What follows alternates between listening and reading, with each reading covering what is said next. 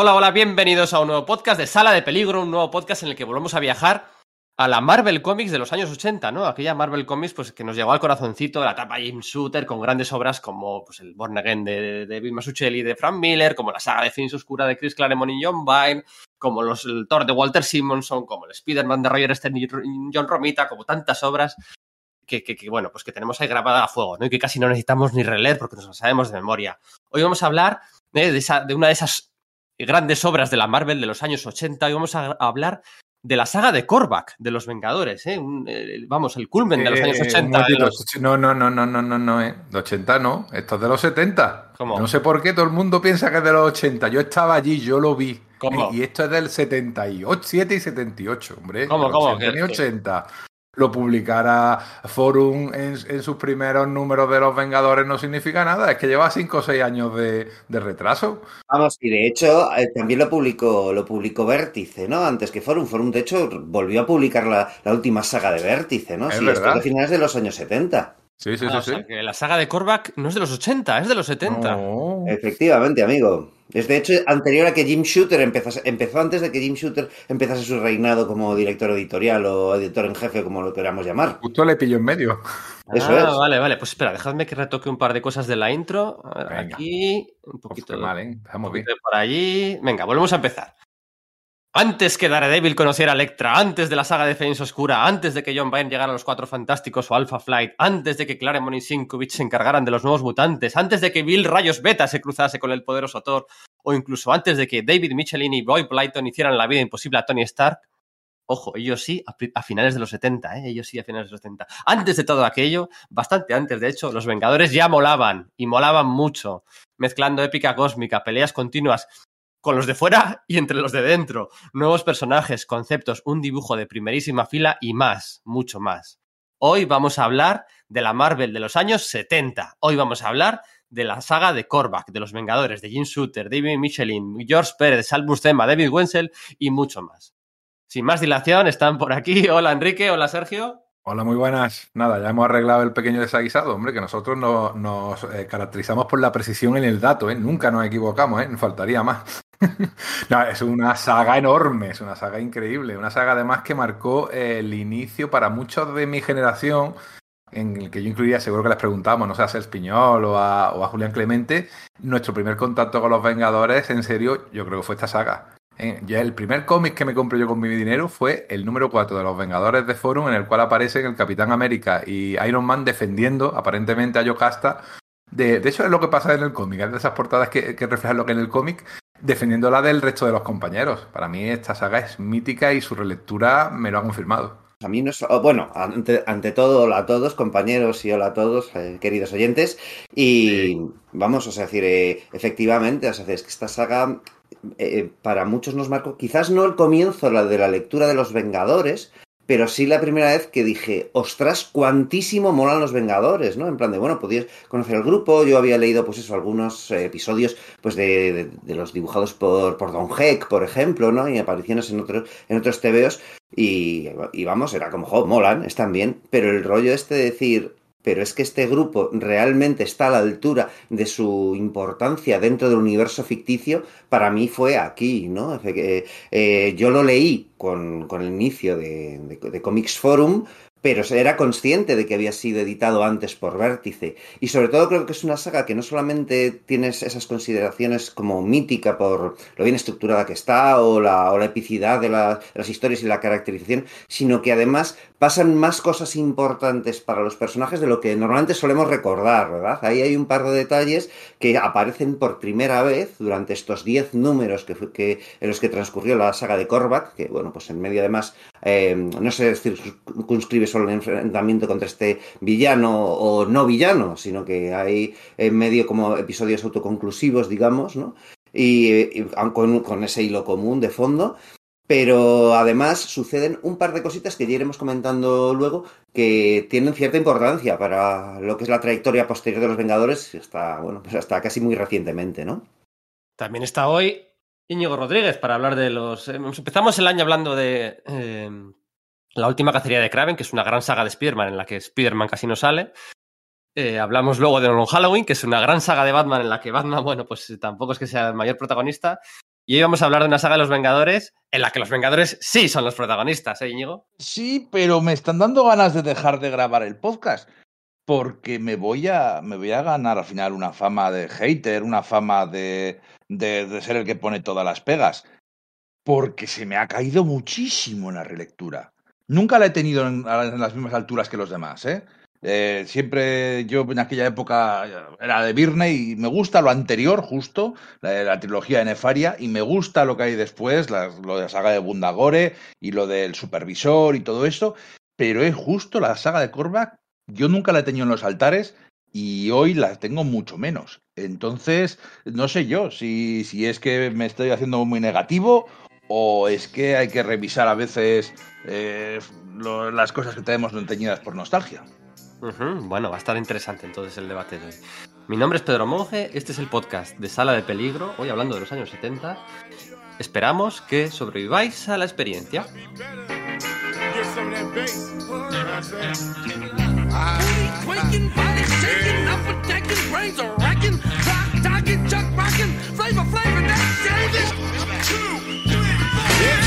Another record, check it, man. Methods to put my brothers and sisters on a deathbed. You know he cheated, took what he wanted, and now you bought it. Sucking up to the devil, stepping down a level. It's who they fear is you, who protects us from us and you from you. Yes, and it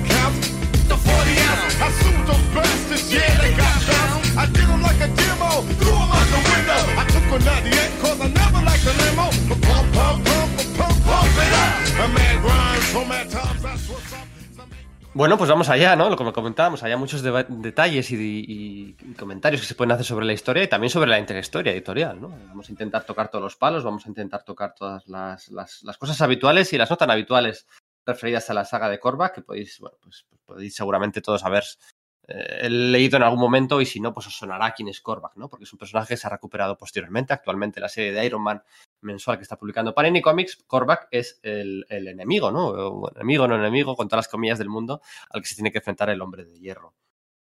Eh, Habéis comentado ya vuestra primera vez, cuando la leísteis por primera vez, yo la leí por primera vez en la biblioteca Marvel, en blanco y negro, en formato jibarizado, ese término que utilizamos ahora, ¿no? Y a mí me marcó, ¿no? Me marcó. Yo tenía miedo de hacer esta relectura porque han pasado 20 años tranquilamente, ¿no? Desde aquel, sí, 2002, 20 años, sí, sí, sí, 20 años. Tenía mucho miedo y la verdad es que a mí no me ha defraudado la relectura, ¿eh? No me ha defraudado para nada. Eh, ¿Cómo empezamos a analizar la saga de Korvac? Empezamos por Korvac, empezamos por dónde, de dónde venían los Vengadores, ¿no? Porque comentaba Íñigo esa trilogía de Nefaria, ¿no? Los enfrentamientos contra Nefaria, contra Gargabitón, que a mí personalmente es uno de los que más me gusta eh, dejaba, dejaba a toda velocidad, ¿no? Porque Jim Shooter llega a la serie en el 151, el número 50, 150 no está acreditado, y en 16 números, 17 se hace, se hace, hace enseguida que olvidemos la etapa de Jerry Conway y ya no os quiero ni contar las etapas de Steve Englehart y Roy Thomas, ¿no? Que quedan muy, muy atrás en el tiempo.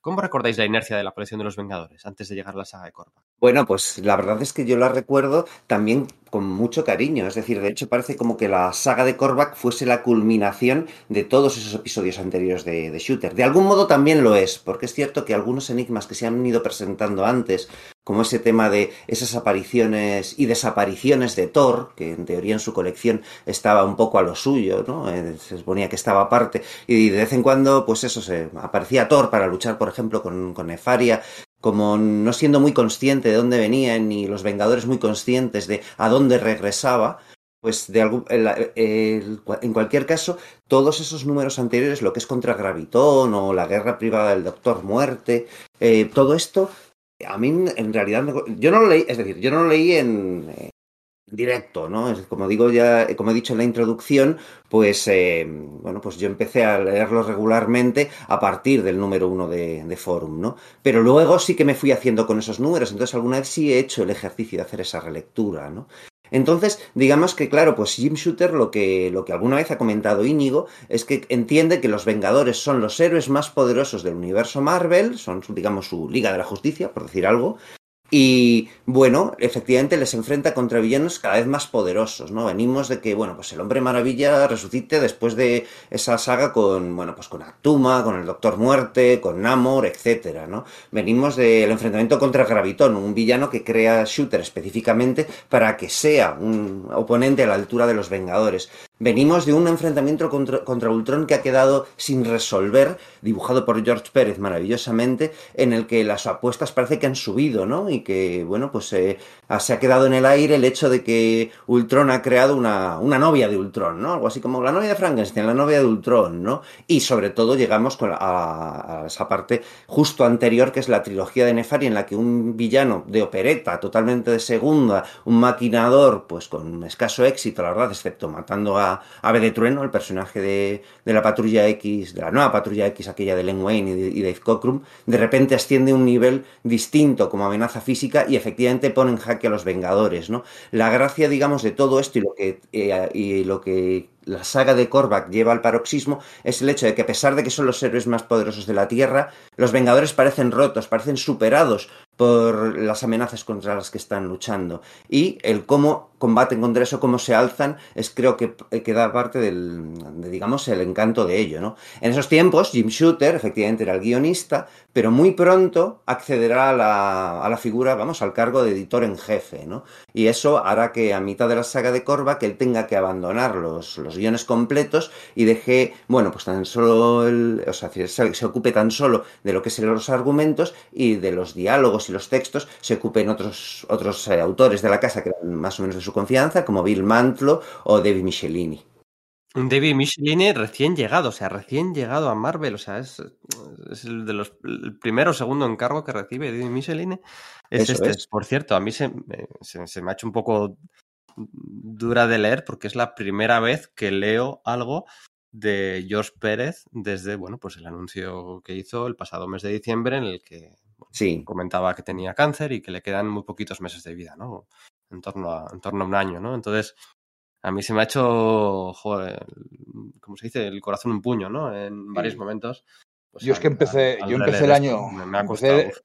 empecé el año leyendo el JLA Vengadores en honor a, a George Pérez y, entonces ya lo había ya lo había superado, pero sí, sí, estamos todos, ya la verdad que yo sí que estoy afectado. Parece una persona que hemos conocido, es un, un referente que hemos tenido toda nuestra vida, ¿no? Antes de que naciéramos, ahí estaba dibujando cómics de superhéroes puros y, sigue, bueno, ya está retirado, se retiró hace un par de años, pero nos ha dado tantas obras a lo largo de tantas décadas que, encima, bueno, le conocemos, hemos hecho entrevistas con él, eh, eh, tenemos amigos, conocemos gente, dibujantes, Pacheco mismamente, que es amigo suyo, y que te puedes dar fe de la su cualidad humana. Entonces, en ese sentido, sí que ha sido duro.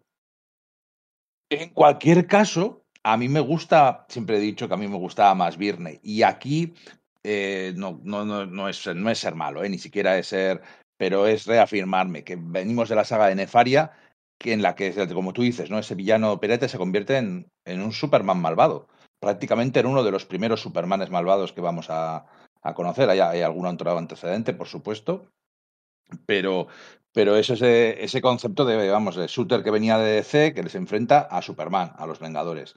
Y, esa obsesión por los villanos superpoderosos que, bueno, que llevará hasta el paroxismo con el todopoderoso en la Secret Wars. Una vez más, eh, todos los héroes más poderosos enfrentados a, villanos que ni siquiera ellos, que, que, es imposible que puedan derrotar, que están demasiados niveles por encima, ¿no? Eh, entonces, bueno, es lo, que, es lo que comentaba, que venimos de esa saga y en la que curiosamente parece mucho más moderno todo, la, las interacciones entre personajes, las formas de tratarse. A mí lo que más me ha costado realmente de, de esta lectura de la saga de Korvac es que las interacciones en general de todos los personajes son muy forzados. O sea, está claro que los Vengadores siempre han discutido entre ellos. Es una, seña característica del grupo. Que, están muy mal avenidos y discuten un montón y pelean y, y, y además se pegan. Es algo típico de ellos pero todas las unas contestaciones están entre ellos tanto rato discutiendo y metiéndose unos cortes, sea, una brusquedad de joder, pero ¿qué, qué, tipo, ¿qué, tipo, de gilipollas es el Capitán América o Iron Man o, o un montón de ellos? El pobre Han, el pobre Han, eh, Han McCoy, la bestia, que quiere ayudar a la gente y le meten unos cortes al pobre. Me da una pena. Entonces, me parece que las caracterizaciones eh, se han quedado atrás. O sea, son, son muy de los 70, son más básicas, más llamativas, más eh, para que lo entiendan los, niños, por decirlo así, ¿no? Sin querer que, nosotros éramos niños cuando lo leímos, pero, pero en ese sentido creo que, es menos sutil la forma de narrar y la forma de contar ese tipo de historias que, muchos, que, bueno, al final que tiene 50 años este cómic, o casi 50 años. Si acaso sí que sí que hay algunos conceptos que luego, luego vamos a hablar. El tema, por ejemplo, de la escena de sexo cósmica y tal, que antecede a otras cosas que luego veremos, que sí que es bastante más eh, sutil y que muchos más matices y cosas más interesantes. Tengo que volver a George Pérez porque he obligado que tenemos que tener en cuenta que en esta época tenía 24 años y ya llevaba 2, 3 años dándolo todo en, en Marvel de hecho, era capaz de dibujarse 50 páginas eh, a, a, a la, al mes. Qué locura. Era una, era una, brutalidad. Estaba todavía en proceso de formación. Entonces se le nota todavía que está intentando buscar su propia voz y eso de hecho es lo que al final hace que en parte que abandone a la mitad de, de la saga, porque fue decisión suya. O sea, él lo reconoce que dejó tirado a, a, a Jim Shooter. Lo que casi no entiende uno, teniendo en cuenta la fama que tenía eh, Shooter que, luego volviera, en 15 o 16 números después, volviera para terminar eh, y llegar al número 200 y un poquito más allá a la serie, ¿no? Porque sabemos que era un, un como editor, alguien que si se la hacías te la, te hacía pagar. Sin embargo, creo que fue comprensivo con el hecho de que teníamos aquí un, alguien que intentaba demostrarse a sí mismo y a los demás de lo que era capaz. Y yo aquí lo veo como un artista todavía en formación.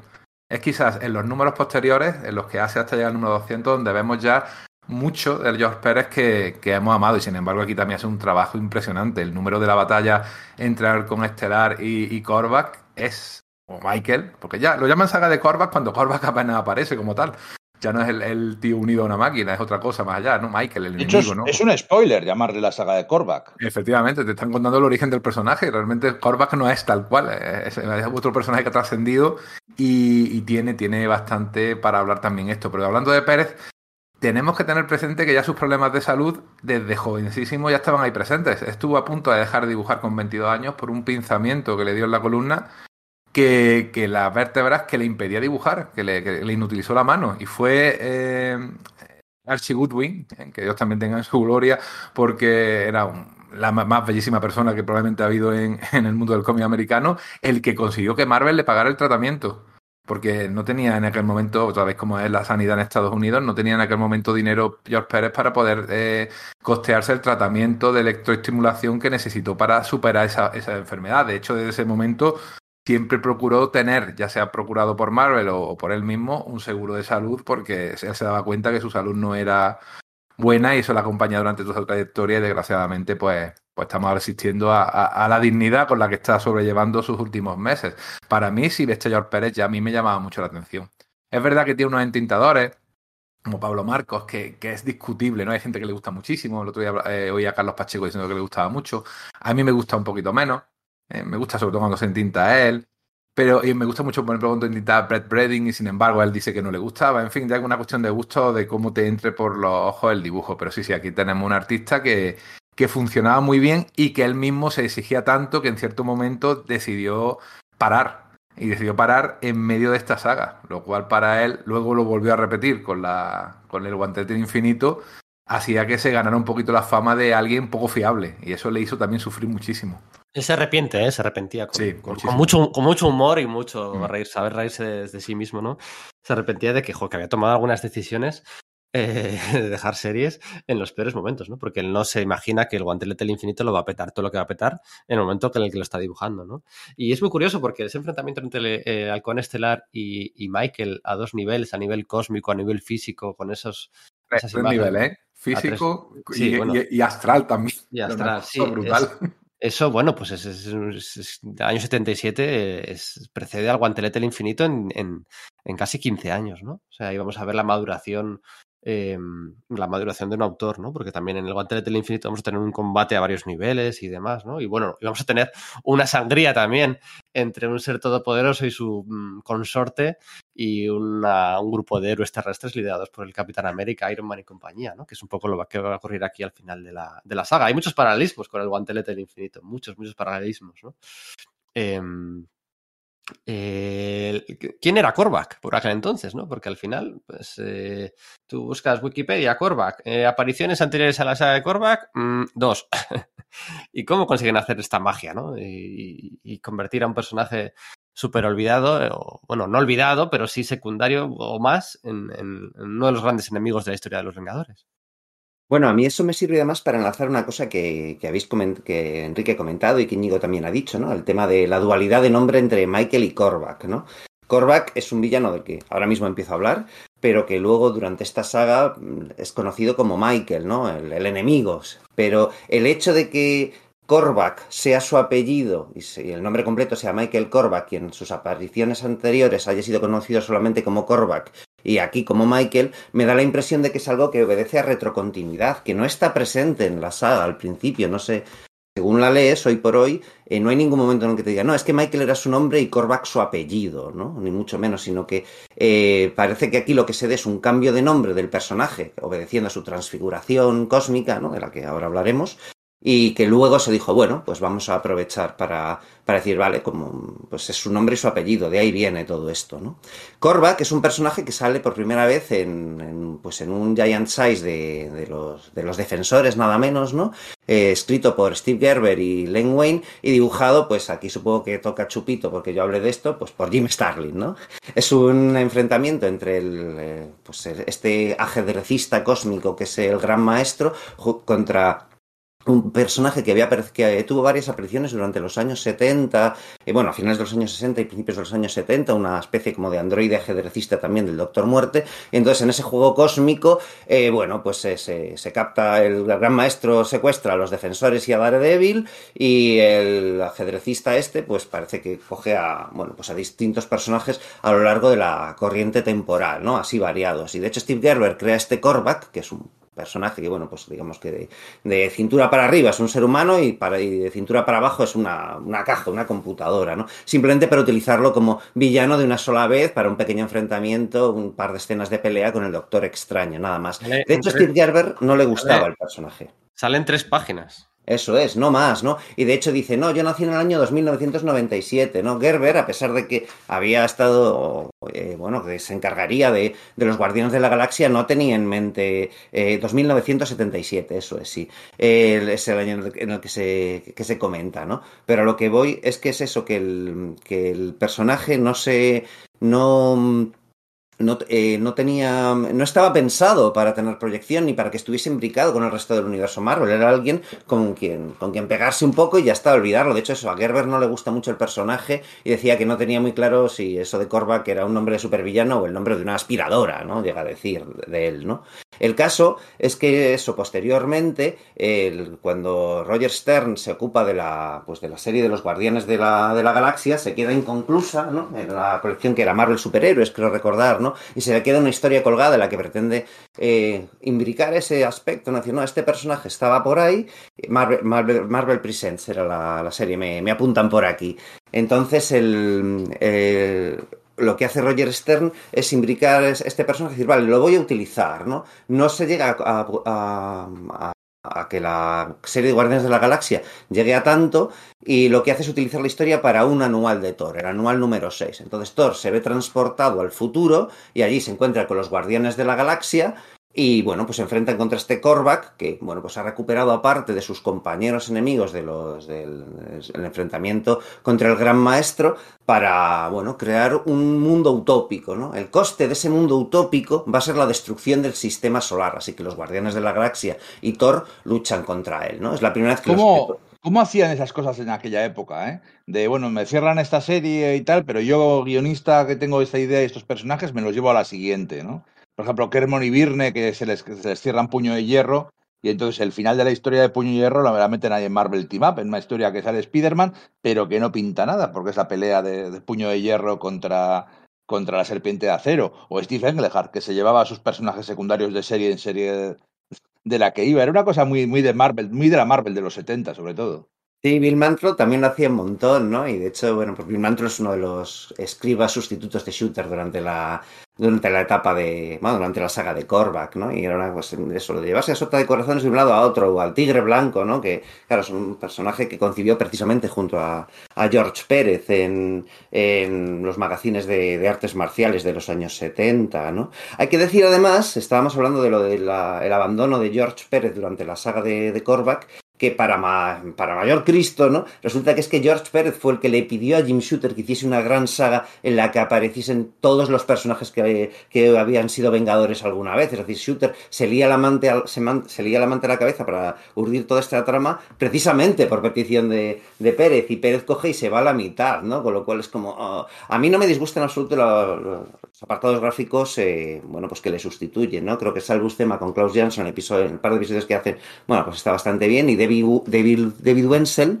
eh, a pesar de que no llega a las cotas que llegaría luego, pues yo que sé, con el Hobbit o todas estas, estas que, que hacía, eh, aquí, bueno, pues el tipo funciona bastante, bastante, bastante bien, ¿no? Y a mí sí me gusta que el entintado de Pablo Marcos, ahí estoy muy con, con Carlos Pacheco, la verdad, ¿no? El caso es que, bueno, pues es que este personaje había aparecido en esas dos ocasiones, nada más. Era un ser, pues digamos, grotesco, ¿no? Con una máscara que le cubría la mitad de la cara y tal. Y bueno, pues llegamos a estos episodios de los de los Vengadores de finales de 1977 y para esa petición que Pérez le hace a, a Shooter de quiero probarme a mí mismo, parece que se me da bien esto de poder se- ser capaz de componer viñetas en las que aparecen cientos de elementos, quiero hacerlo con, una gran historia de los Vengadores. Y Sh- Shooter lo que hace, curiosamente, es recuperar a ese personaje que había dejado, pues digamos, en la parrilla de salida Roger Stern, porque bueno, pues al final de ese anual el personaje simplemente pues desaparece teleportado y trae a los Guardianes de la Galaxia a esta era, ¿no? Y ese Roy- primer episodio es realmente grandioso, ¿no? Roger Stern, que era el editor de la colección de los Vengadores. Eso es. entonces, mano derecha de Jim Shooter durante muchos años. Oye, vamos a detenernos un poquito más en estas dos primeras apariciones, porque tienen algunas cositas interesantes que comentar, más curiosidades que otra cosa.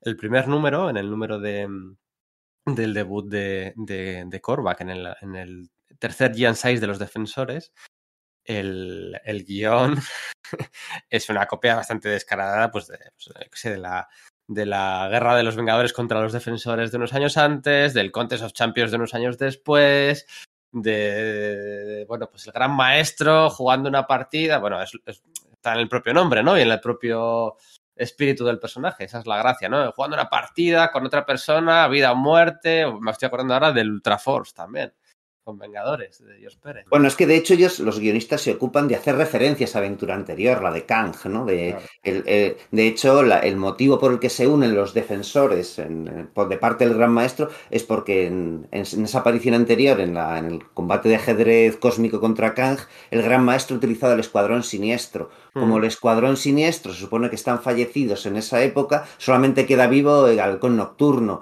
Y el Gran Maestro va por Halcón Nocturno y se encuentra que tiene otro grupo. Entonces, por eso se trae a, a los defensores, ¿no? Entonces, a mí la verdad es que al releerlo me ha sorprendido eh, lo bien imbricado que estaba, o sea, que utilizan elementos preexistentes del universo Marvel ya en esos años 70, ¿no? Pero deja ser curioso que todos recordamos la... Hoy hablaremos bastante de Ojo de Halcón, me imagino, como si no hubiéramos hablado ya suficiente hace poquito. Pero- Nunca es suficiente. me hace gracia la forma que tiene Ojo de Halcón de vencer al gran maestro. Unos años después es graciosa y no es, no es ridícula porque es solo, solo una vez, pero es que aquí ya ocurre antes. O sea, Daredevil consigue vencer al gran maestro. O sea, de una forma, o sea, el tío es un todo, es un primigenio del universo, que por cierto es un, término que todavía no se había utilizado por primera vez, se utilizará las- durante la saga de Korvac, y le vencen de una forma súper ridícula, o sea, tirando una moneda al aire, con- jugando a cara a cruz, y como Daredevil sabe exactamente, ¿no? Tal, por su instinto, sus poderes, el radar, sabe eh, cuándo coger la moneda para que sea cara o cruz, y el gran maestro, pues, es un pagafantas, o sea, es, o sea, le vence Daredevil, luego tirando, sacando la pajita le va a vencer Ojo de Halcón, o sea, la verdad es que... Pero yo creo que es la tragedia de ese personaje que puede arrasar galaxias entera, ¿no? Es como su drama interno de probablemente él sepa que, que no le que, que no le conviene hacer eso, pero claro, su pulsión es el juego, no puede evitarlo, ¿no? Yo creo que eso sí ha sido tratado posteriormente, aunque es verdad que en estas primeras apariciones no hay, parece que sea pues un bobol que se, se- se la, se la cuelan, ¿no? Los primigenios son unos personajes muy poderosos, pero muy limitados por el papel que toman. También había por ahí un jardinero, ¿no? Que también se dedicaba a eso, a cultivar Eso es. cosas en planetas, en fin, que eran personajes que eran eso, tenían un papel y claro, como si no se podían salir de ese papel. Era o coleccionar o bien eh, hacer eh, juegos con gente porque sí. Y, y, en fin, de ahí eso lo sacó bastante Sí. jugo luego Kurbusiek en, en JLA Vengadores. Respecto a Korvac, la verdad que para empezar el diseño a mí me recuerda muchísimo a un personaje anterior, el moldeador de mundos, este que sería un Hulk, que también Sí. era un, un ser con una caja debajo. O sea, me, me pasa lo mismo que cuando veo a Modoc y a, y a Zola, ¿no? Que son cosas cabezonas con bracitos pequeñitos. Pues aquí es igual, es alguien encima de, un, de una caja. Y el, y el origen, la verdad, que a mí me hace mucha gracia. Porque te cuenta que, bueno, los Badun estaban allí dominando medio sistema solar y, y la- y el sistema solar estaba en guerra con ellos. En el futuro de los Guardianes de la Galaxia. en Efectivamente, dentro de 1970 y pico. mil años después de, de cuando se contaba la historia en los cómics, y resulta que este era un traidor a la raza humana, que era una especie como de técnico informático que trabajaba para los Badun, además de, de buena gana. El problema es que lo obligaban a trabajar tanto, tanto, tanto que se quedó dormido. Y al quedarse dormido le unieron a las máquinas, y, esto a mí me parece como una especie de parodia o de crítica al capitalismo salvaje y a las condiciones laborales, que yo creo no sé si le salió a propósito o fue sin querer, pero me hace mucha gracia que un, que un trabajador vendido a la empresa, sin embargo, la empresa lo trate como lo trata, ¿no? O sea, me parece Pero Steve Gerber, me parece muy plausible lo que dices. ¿Verdad que sí?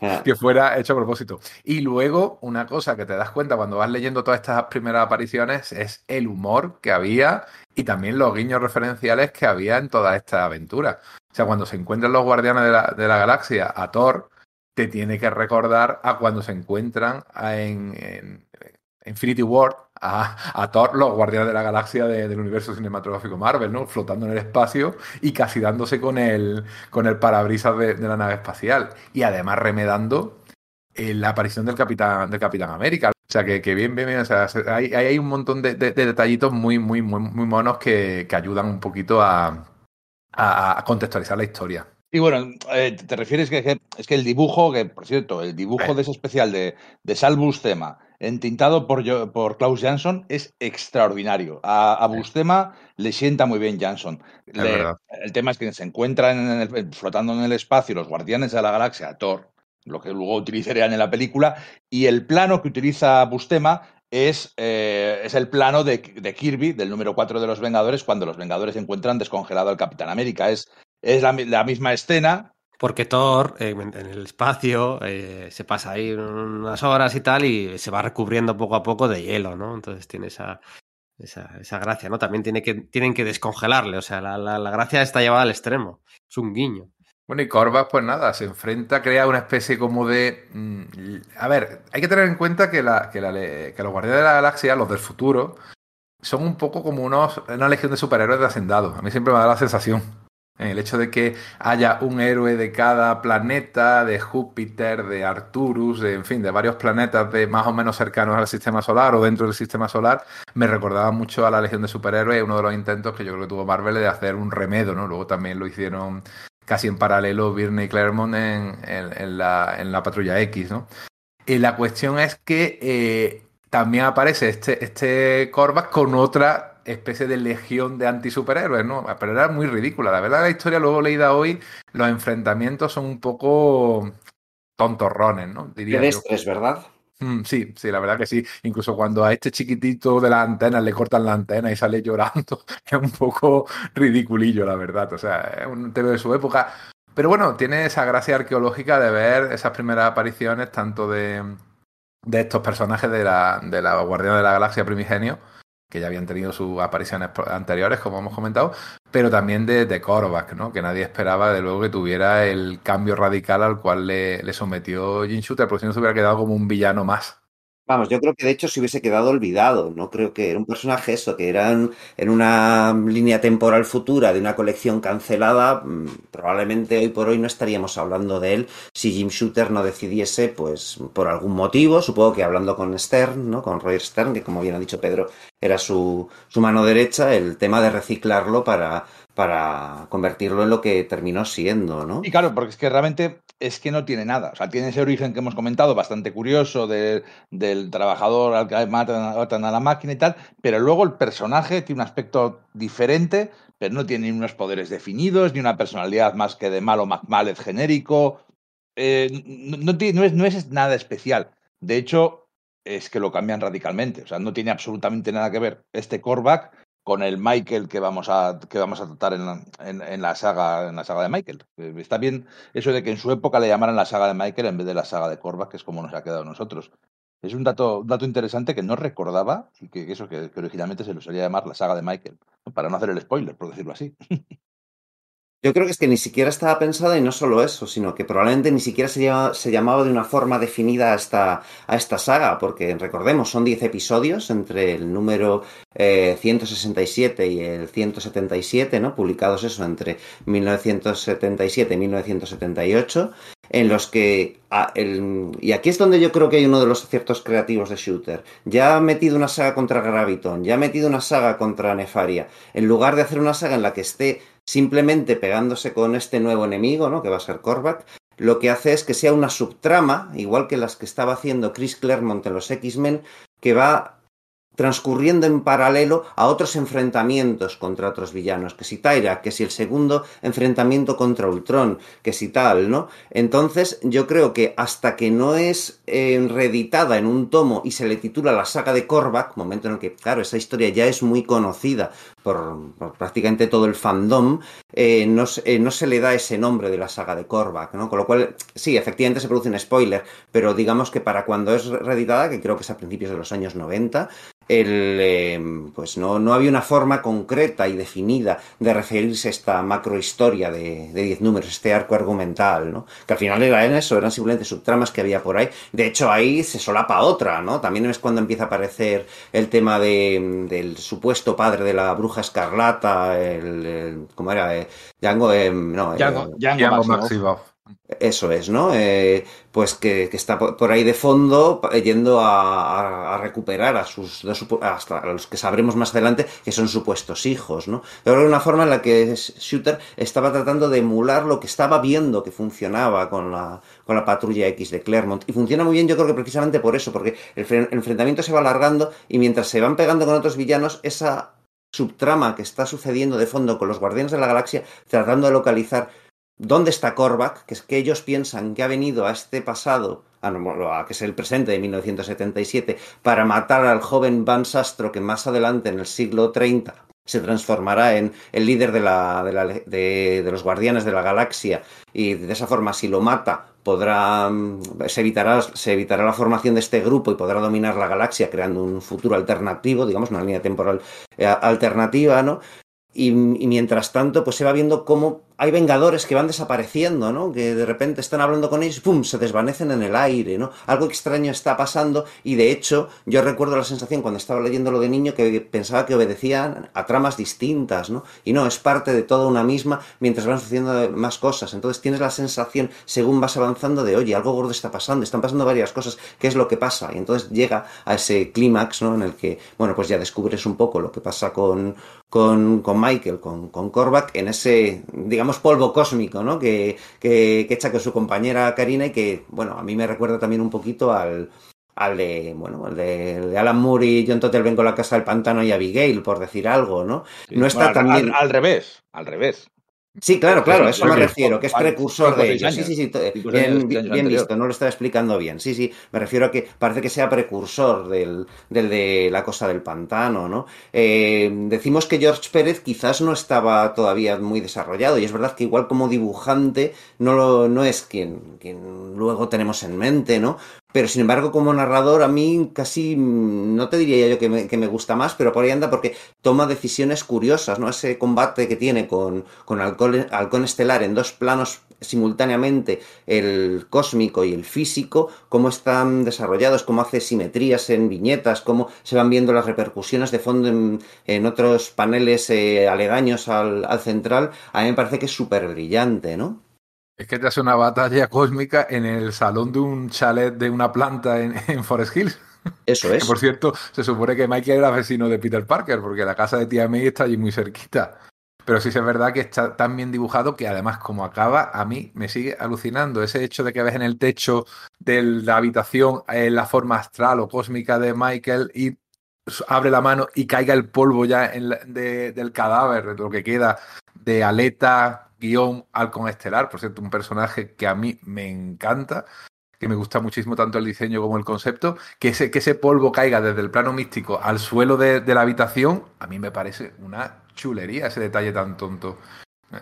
Es cierto que, que hay, hay esas líneas argumentales parecían que estaban deslavazadas, ¿no? Por un lado verdad que tiene la, la parte de, de que aparece Yocasta, Yocasta que va al convento donde Ultron está allí maquinando y por un lado están las desapariciones, que realmente no sabía si las desapariciones tenían que ver o no con el enemigo. Yo de hecho cuando lo leí de pequeño pensé que sí, en mi cabeza estaba uniendo, uniendo, pensé que era el enemigo el que lo estaba raptando, aunque tampoco había nada que te lo indicara. Pero claro, tampoco había nada que te indicara lo contrario. Pero le daban un aire de misterio a la historia, mm, casi de Whodunit, ¿no? De quién lo estaba haciendo, muy chulo. ¿eh? Y, Y ahí- es verdad. Hay otro super, otro subargumento también que sigue durante todos los números, que es que conocemos por primera vez, conocemos a Henry Peter Geirik, el enlace con el gobierno, que, que Eso es. aquí, siendo un gilipollas que lo es, tiene razón. Porque debido a la batalla contra Nefaria, eh, la, la- la- la mansión tiene una brecha de seguridad y entonces Gairik se cuela y empieza a ata a Jarvis y empieza a investigar y dice, a ver, estos sois los Vengadores, tenéis eh, acceso a bases de datos y tenéis un montón de permisos y de, se- de seguridad y aquí cualquiera puede entrar en vuestra mansión, incluso otra vez se dejan la puerta abierta cuando van a perseguir a, a, Yocasta. Esto es un desastre y les quita su, su permiso de seguridad, dice aquí vamos a tener que reformar todo y, y esto es un precursor de muchas cosas que vendrán muchos años después. Es la primera vez que vemos al gobierno americano entrando y diciendo, a ver, pero ¿qué, qué estáis haciendo? Esto es un sin Dios, no podéis hacer lo que queráis todo el rato sin ninguna supervisión, ¿no? En ese sentido. Y eso es, un superargumento recurrente que luego más adelante van a desarrollar y que, bueno, que, seguimos tirando de él en La 2021. impresión cuando es presentado de que ahí hay un poco como de proyección o de subtexto por parte de Jim Shooter en ese punto en el que está a punto de llegar a, pues eso, a, a ser el, editor en jefe de, de Marvel y se encuentra una Marvel que sí, que son los mejores autores, que están haciendo, pues eso, eh, historias increíbles, que son poderosos, pero que están muy desorganizados y que después de esta saga de Korvac será cuando efectivamente tenga una especie como de refundación y tendrán un número de, de, de, de alineación delimitado, ¿no? En siete, tendrán de nuevo como eh, reconstituidos sus estatutos, etcétera. No a mí no, no, se- no creéis que se le, o no os dio esa impresión que se le coló inconscientemente, o a lo mejor era un mensaje, ¿no? Tanto ahí como en el personaje de Michael, hombre. En el magnífico programa que hicisteis sobre su figura, Pedro y tú, hablabais de la obsesión por el control que siempre ha tenido Jim Shooter. Y aquí tenemos tanto a ese personaje gubernamental que quiere que los Vengadores, ya que además se supone que se ten- tenían relaciones e incluso y deja de entrever que hay financiación, pero claro, supone que estaba por ahí la, Fundación María Star ayudando, ¿no? Eh, del gobierno, pues quería, claro, que el gobierno lo controlara y él era el agente que, que tenía que procurar ese control. De hecho, más adelante se ve cómo él decide cómo tiene que ser el equipo, casi qué miembros tiene, el número que tiene que tener y lo impone y, sa- y sale y sale ganando. Eh, más adelante, unos números esperad. después de esta saga. Esperad un segundo, que, que Henry Peter Gairy, que es una proyección de Jim Shooter, ya lo sabíais, porque a mí me acaba de volar la cabeza. No, no, No yo, a no lo se había me ocurrió pensado. ayer releyendo el TVO. Puede ser, y también el enemigo, porque al fin y al cabo su, su- su idea, porque, a ver, no es, es el enemigo, es el rival, pero no es un ser malvado. O sea, su, su idea no es mm, el mal por sí, de hecho, todo lo contrario, quiere hacer el bien. Ha conseguido el conocimiento supremo, porque, claro, eh, no- creo que no hemos comentado su origen. Una vez que Korvac desaparece de la pelea que tiene con Thor y con la Guardia de la Galaxia, se supone que llega a la nave de Galactus, que en aquel momento estaba abandonada se enchufa, porque para eso era informático, a los bancos de memoria de la nave de Galactus y consigue el conocimiento supremo. Y el conocimiento es poder y él consigue el poder supremo. Y de repente le cambia también el sistema moral. De ser el tío amargado que quería dominar la galaxia y tal. Sí, es verdad que tenía un poco una idea de el que fuera el universo mejor y por eso había que, que destruir el sistema solar. Y sigue teniendo esa idea, pero moralmente, o por lo menos su comportamiento es más sobrio. ¿eh? Es más sobrio. Se va a llevar por delante quien le haga falta, pero él realmente lo que quiere es cambiar el mundo para bien, ni siquiera lo dice Dragon Lunar, quiere, que es su gran defensor, de hecho, quiere cambiar eh, el mundo, ni quiere cambiar a la gente, quiere que el destino no, no juegue con la gente, que la gente eh, tenga eh, potestad sobre su propio destino. Claro, el yo creo que la, cuestión es esa, que en el fondo sí es consecuente, porque Mm. según Korvac es presentado en ese anual de Thor con los Guardianes de la Galaxia, el tío sí quiere crear un paraíso, lo que pasa es que está más pervertido, ¿no?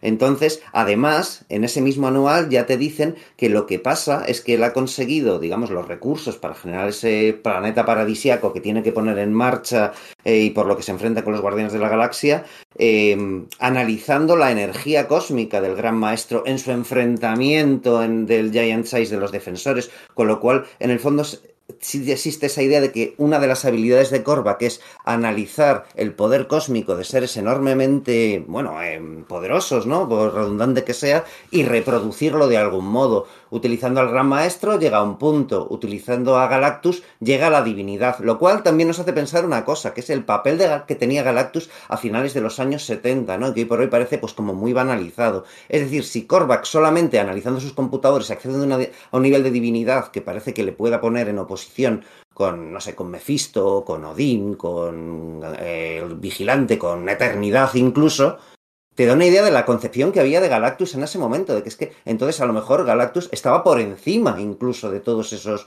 personajes mmm, cósmicos eh, absolutamente omnipotentes, ¿no? Cosa que creo que, bueno, pues que hemos perdido desde hace muchísimo, ¿no? Desde, incluso probablemente antes de, de la publicación de esta saga, ¿no? Pero la idea de, de Shooter probablemente eh, fuese esa, ¿no? Que Galactus es que estaba por encima de absolutamente todo y hoy por hoy parece que sea solo el saco de boxeo para demostrar que el nuevo personaje que aparezca, pues también es muy poderoso, ¿no? Oye, un par de enmiendas quería hacer. Henry Peter Gairich no debuta, eh, no es una creación de George Pérez, no debuta en el segundo número de la saga de Korvac, ¿no? En ese número 168, donde esas imágenes de los Vengadores corriendo de un lado para otro de la mansión, con la bestia saltando y rebotando por las paredes, mientras la visión ataja por gracias a su intangibilidad y ataja los pisos, mientras va el Capitán América detrás, esas imágenes de George Pérez son, son grandiosas. Eh, no debuta ahí, debuta en la trilogía de Nefaria. Henry Peter Gairich es una es verdad. Es una Sí, co-creación sí. de John Byrne. Salen tres viñetas, enfadado, como, como sus dos creadores. Eh, Metiéndose por el agujero que lo nombra, ¿eh? Como continuidad sí. es finísima. Eso, eso es, eh, chuleando y exhibiendo su carne de, de, de, seguridad y tal, no sé qué. Debutan tres páginas ahí y ahí es donde toma nota y bueno, pues luego es ya entra a la mansión con, con todas las de la ley para cantarles las 40, ¿vale? Ahí, ahí debuta Henry Peter Gaidich, el número 165, es una co-creación de John Byrne, que bueno, pues que pasaba por allí, por aquel momento pasaba por allí, luego estuvo más tiempo, pero pasaba por allí, ¿no? Le pasó también, dibujó los, el primero y el segundo número de la etapa de David Michelin y Bob Layton, pero ya le valió para, para ser co-creador de, de, James Rhodes. también, ¿no? Que te dices, joder, también en pasaba Iron por, Man, ¿no? Sí, sí, sí. En sí. Iron Man, también pasaba por allí, ¿no? Pero mira, oye, co-creador de James Rhodes, ¿no? El personaje clave en el, en el cine. Y luego, eh, lo, lo, otro, lo otro que quería comentar es que eh, los guardianes sí que están ahí vigilando al joven Vance Astrovic, al joven Vance Astro, y sí, pues están un poco empeñados en que quieren vigilar a, a, a Korvac, pero los Vengadores no son conscientes hasta el ultimísimo momento, hasta el último número, que su enemigo, pues su villano, es Korvac. O sea, ellos están persiguiendo fantasmas. Sí, parece que sean dos, dos amenazas por separado. Eso es el enemigo, o sea, el lector en todo momento, durante el número 167, 68, el 69 es un filín. 70, 71, 72, 73, 74, 75. El lector en todo momento sabe que el enemigo es Korvac, pero los Vengadores no. ¿eh? No lo o sea, tengo claro, ¿eh? No, no, hombre, te lo digo yo. Le llaman el enemigo, el enemigo. ¿Quién será el enemigo? Sí, ¿no? Pero, Está, el coleccionista. Pero, pero, pero, pero, no es necesariamente Korvac, porque desde luego no se parece a Korvac. Ni le están llamando Korvac. No, eso se conoce cuando él cuenta su origen. En una doble página. Pero lo conoce el lector. Los Vengadores claro. eh, sí, bueno, eso, eso, eso, cuando por supuesto, a por. Eso es, que los Vengadores no lo conocen hasta el último momento, hasta el último número. Ellos cuando van ahí a enfrentarse al coleccionista que les secuestra a todos, ¿no? Porque es el responsable de las desapariciones de todo el mundo, de los Pistolas Kid, de Mercurio, de tal, de no sé qué. Eh, y se enfrenta a la coleccionista y está a punto de revelarles que eh, el enemigo es Korvac, Michael Korvac, y entonces es cuando Korvac a distancia le mata, ¿no? Al coleccionista, que, no le mata, que, que, todos sabemos que tal pero eh, no es hasta el último número en el que los Vengadores lo, lo, saben y no solo es que lo sepan, además es muy curioso porque es el último número, la portada, y esto no ocurre muchas veces, la portada es la viñeta posterior a la última página del, del cómic de dentro. Es algo muy curioso, es la portada del último número, eh, dibujada por Dave Cockrum, por cierto. Es la viñeta siguiente al último número, a la última página de ese número. Me parece algo muy. Como si fuese la primera viñeta de ese TV o una cosa también un poco como Watchmen, ¿no? Por decir algo. Sí, sí, sí, pero vamos, que en, en continuidad esa viñeta ¿Mm? va, o sea, esa portada va al final del cómic. Yo creo que es casualidad, ¿no? no creo que fuera intencionado en aquel momento hacerlo así, porque es una imagen muy potente De, de hecho, tienes que mirar, porque yo, claro, casi todas las portadas son de Pérez y esa concretamente, eh, de primera dice, ah, no, no, luego ya te das cuenta, además ves la filmita de Cockrum, que era además uno de los portadistas en aquel momento más No, prolíficos. pero en- las, tre- en las tres las últimas no son de Pérez, ¿eh? No, la, no, no de, son, no son. la de Korvac eh, con, con- con el centro, con toda la parte cósmica rodeando- eh, rellenando su cuerpo, con Iron Man y tal alrededor, esa es de John Romita Jr. Sí. Y luego hay dos de Dave Cockrum. O sea que. Sí, sí, las, las, las más conocidas son de. Son de. Y la- el- bueno, la- la- el enfrentamiento de, de- con los Guardianes de la Galaxia, la del primer número es Asís de Pérez. Pero vamos, que las más conocidas son de. son de. eh, o Romita o Dave Cockrum. Sí, son, son portadas muy míticas, muy representativas, muy evocativas, además de ese finales de los 70, esa mezcla de partículas Kirby y un rollo psico- psicodélico que se estiraba en aquel momento, ¿no? Que estaban con, con LSD y, y, div- y diversas sustancias, ¿no? Que se se ven unas cuantas veces en la Marvel de los 70 cósmica. Bueno, está incluso la portada esta mítica de Ojo de Halcón, eh, vamos a punto de disparar el arco eh, sobre el, vamos, sobre la, la la torreta de un, de un buque, ¿no? Que ese es el enfrentamiento contra Tyrak, ¿no? Esa imagen también es como muy icónica del personaje. Ah, eh, de, to- de todas formas, yo lo- ahora es cuando quiero meter un poquitín la. Meter un poquitín. Ya, metí- ya he comentado un poquitín lo de las interacciones. Yo es que, a ver, no, no, no, no, no voy a criticar el cómic, ¿eh? me gusta, es un buen TVO. Pero es que no le veo, o sea, no, no lo veo. No, no, no veo. Puedo entender. Explicádmelo porque yo no, de verdad que no lo pillo. No entiendo por qué es tan superior o por qué es tan recordada esta saga y no otras anteriores o posteriores porque de verdad que es que no lo pillo. Me parece muy inconexa, sí que es diferente, el, desenlace es muy diferente a lo típico que puede ser las peleas, los, los tebeos de superhéroes, eh, lo, de la- lo del autobús que sí que os encanta, a mí no me hace ninguna gracia, de que como les han quitado el permiso de llevar los quinches, tienen que coger, secuestrar, requisar un autobús e ir todos en autobús hacia las afueras, que es un, es un chiste muy celebrado y a mí la verdad que no me dices nada, se me hace súper ridículo. Y, y luego es que las pintas, de, las pintas de Michael, es que no puedo con ellas. Un pantaloncito corto de de finales de los 70 y la camiseta Sí. pegada. Es que. Bueno, A es que ver, era el, es- el- el- el pa- el- digamos, la, la vestimenta deportiva para andar por casa. Yo creo que dejan un Efectivamente. poco Es que Eso no es date un traje de cuenta que un ¿no? ser todopoderoso se reencarne en un ser humano y la única manera que tiene de hacerlo sea de un señor de clase media alta con una esposa también muy bella en un, con un chaletito de una planta eh, y piscina es una cosa bastante Bueno, curiosa venía, como mínimo. venía de jugar al pádel en ese momento justo. Efectivamente. Y, va a pasar de modelos para conocer a supermodelos y, y ligársela. Es que yo creo que es lo que Korvac ansía. Ca- eh, Korvac en su futuro oprimido, eh, eh, super gris, dominado por los Badun, en los, cua- en los cuales además ha perdido su esencia como ser humano, ¿no? O sea, de que le han cortado por la mitad y le han metido implantes cibernéticos, por Dios. Pues el tío cuando se reconfigura quiere tener pues todo lo que no ha tenido, ¿no? Como su vida plena de hombre completo, hombre... eh, pues eso, biológicamente Familia. perfecto. spoiler, spoiler, se pone un pito bueno. Pero bueno, yo creo que la, de menos. Tampoco se ve mucho. Lo yo echaba de menos. pregunta de. Íñigo... Mira, que- si esta saga se hiciera hoy en día, iría en chándal, vale, todos lo saben. Eso es. Bueno, pero, pero es lo que tocaba. Luego el Todopoderoso Sí, claro. llevaba, las, llevaba las sombreras que tenía que llegar en su momento. Cuando se enfrentan por primera vez Warlock y compañía se enfrentan al Magus, el tío lleva una- un pelo a lo afro, que es lo que se llevaba por aquel entonces. Cuando luego el Magus re- regresa en los años 90 a principios, lo que lleva es una coletita de tío guarrete ahí del, del principio de los años 90. O sea, al final Siempre. un poco van, van imitando el, el estado del arte, la moda de, de cada todo, momento. ¿no? Y luego tú piensas que los Vengadores venían justo, justo, justo, justo, justo de, haberse enfrentado a, a Thanos en aquellos dos anuales de Jim Starlin. Venían de enfrentarse a una gran amenaza cósmica. O sea, es que tenían que tener mucho cuidado con dónde se metían. Yo creo que eso, que tratando de contestar a la pregunta de Íñigo, de qué es lo que hace especial esta saga, yo creo que esos son varios factores, ¿no? Uno, el de la subtrama que va suce- sucediendo a lo largo de varios números, que creo que no era tan frecuente en ese momento, ¿no? Luego está el tema de la de el final, ¿no? Ese momento en que ves morir a los Vengadores. Sí, es de coña y enseguida te lo, te lo resuelven, pero cu- cuando eres niño y estás leyendo esos TVOs, el impacto de eso es enorme, ¿no? Luego está el, el asunto de la ambigüedad moral, ¿no? Ese rollo de que, vale, pues tienes la idea de que no, es que este es el malo, es el típico TVO de superhéroes de los años 60, 70, y resulta que no, que te dejan un poco abierto esa interpretación de ¿estaba este tío tratando en realidad de hacer el bien y nos lo hemos cargado? Que es lo que recoge Dragón Lunar, ¿no? Y lo que marcará para siempre al personaje, ¿no?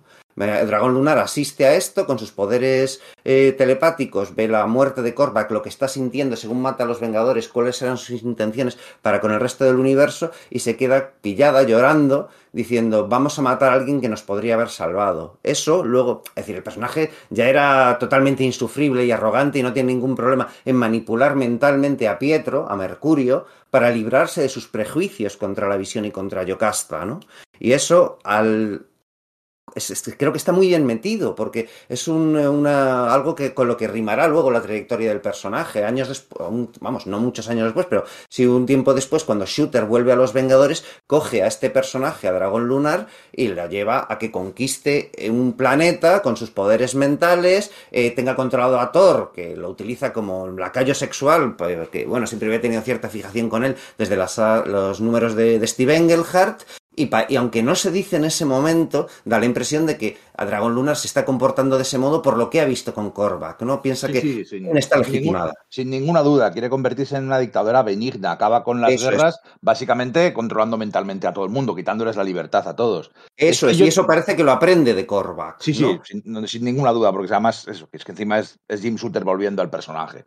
Yo no tengo ninguna duda que eso le afecta, lo que pasa es que yo no acabo de verlo. O sea, eh, ¿cuál es su plan? Porque tampoco hay ningún plan. O sea, él está en su casa con su mujer y... Es que él está realizando, él lo dice textualmente, sutiles alteraciones en el mismo tejido de la realidad. Él está tratando de que, de no hacer acciones, eh, digamos, muy cantosas, ¿no? De hecho, mata al coleccionista. sí, sí. ¿Cómo? Sí, t- todo su, su plan, eh, estamos, él está buscando el sigilo, está comprobando que Mephisto no lo ha detectado, que Odín no lo ha detectado, que el vigilante mismo no sabe que está ahí. El único que le descubre que es Halcón Estelar lo mata y le pone una- y lo resucita poniéndole el implante de que no puede verle y eh, a postres por lo que acaban descubriéndole, ¿no?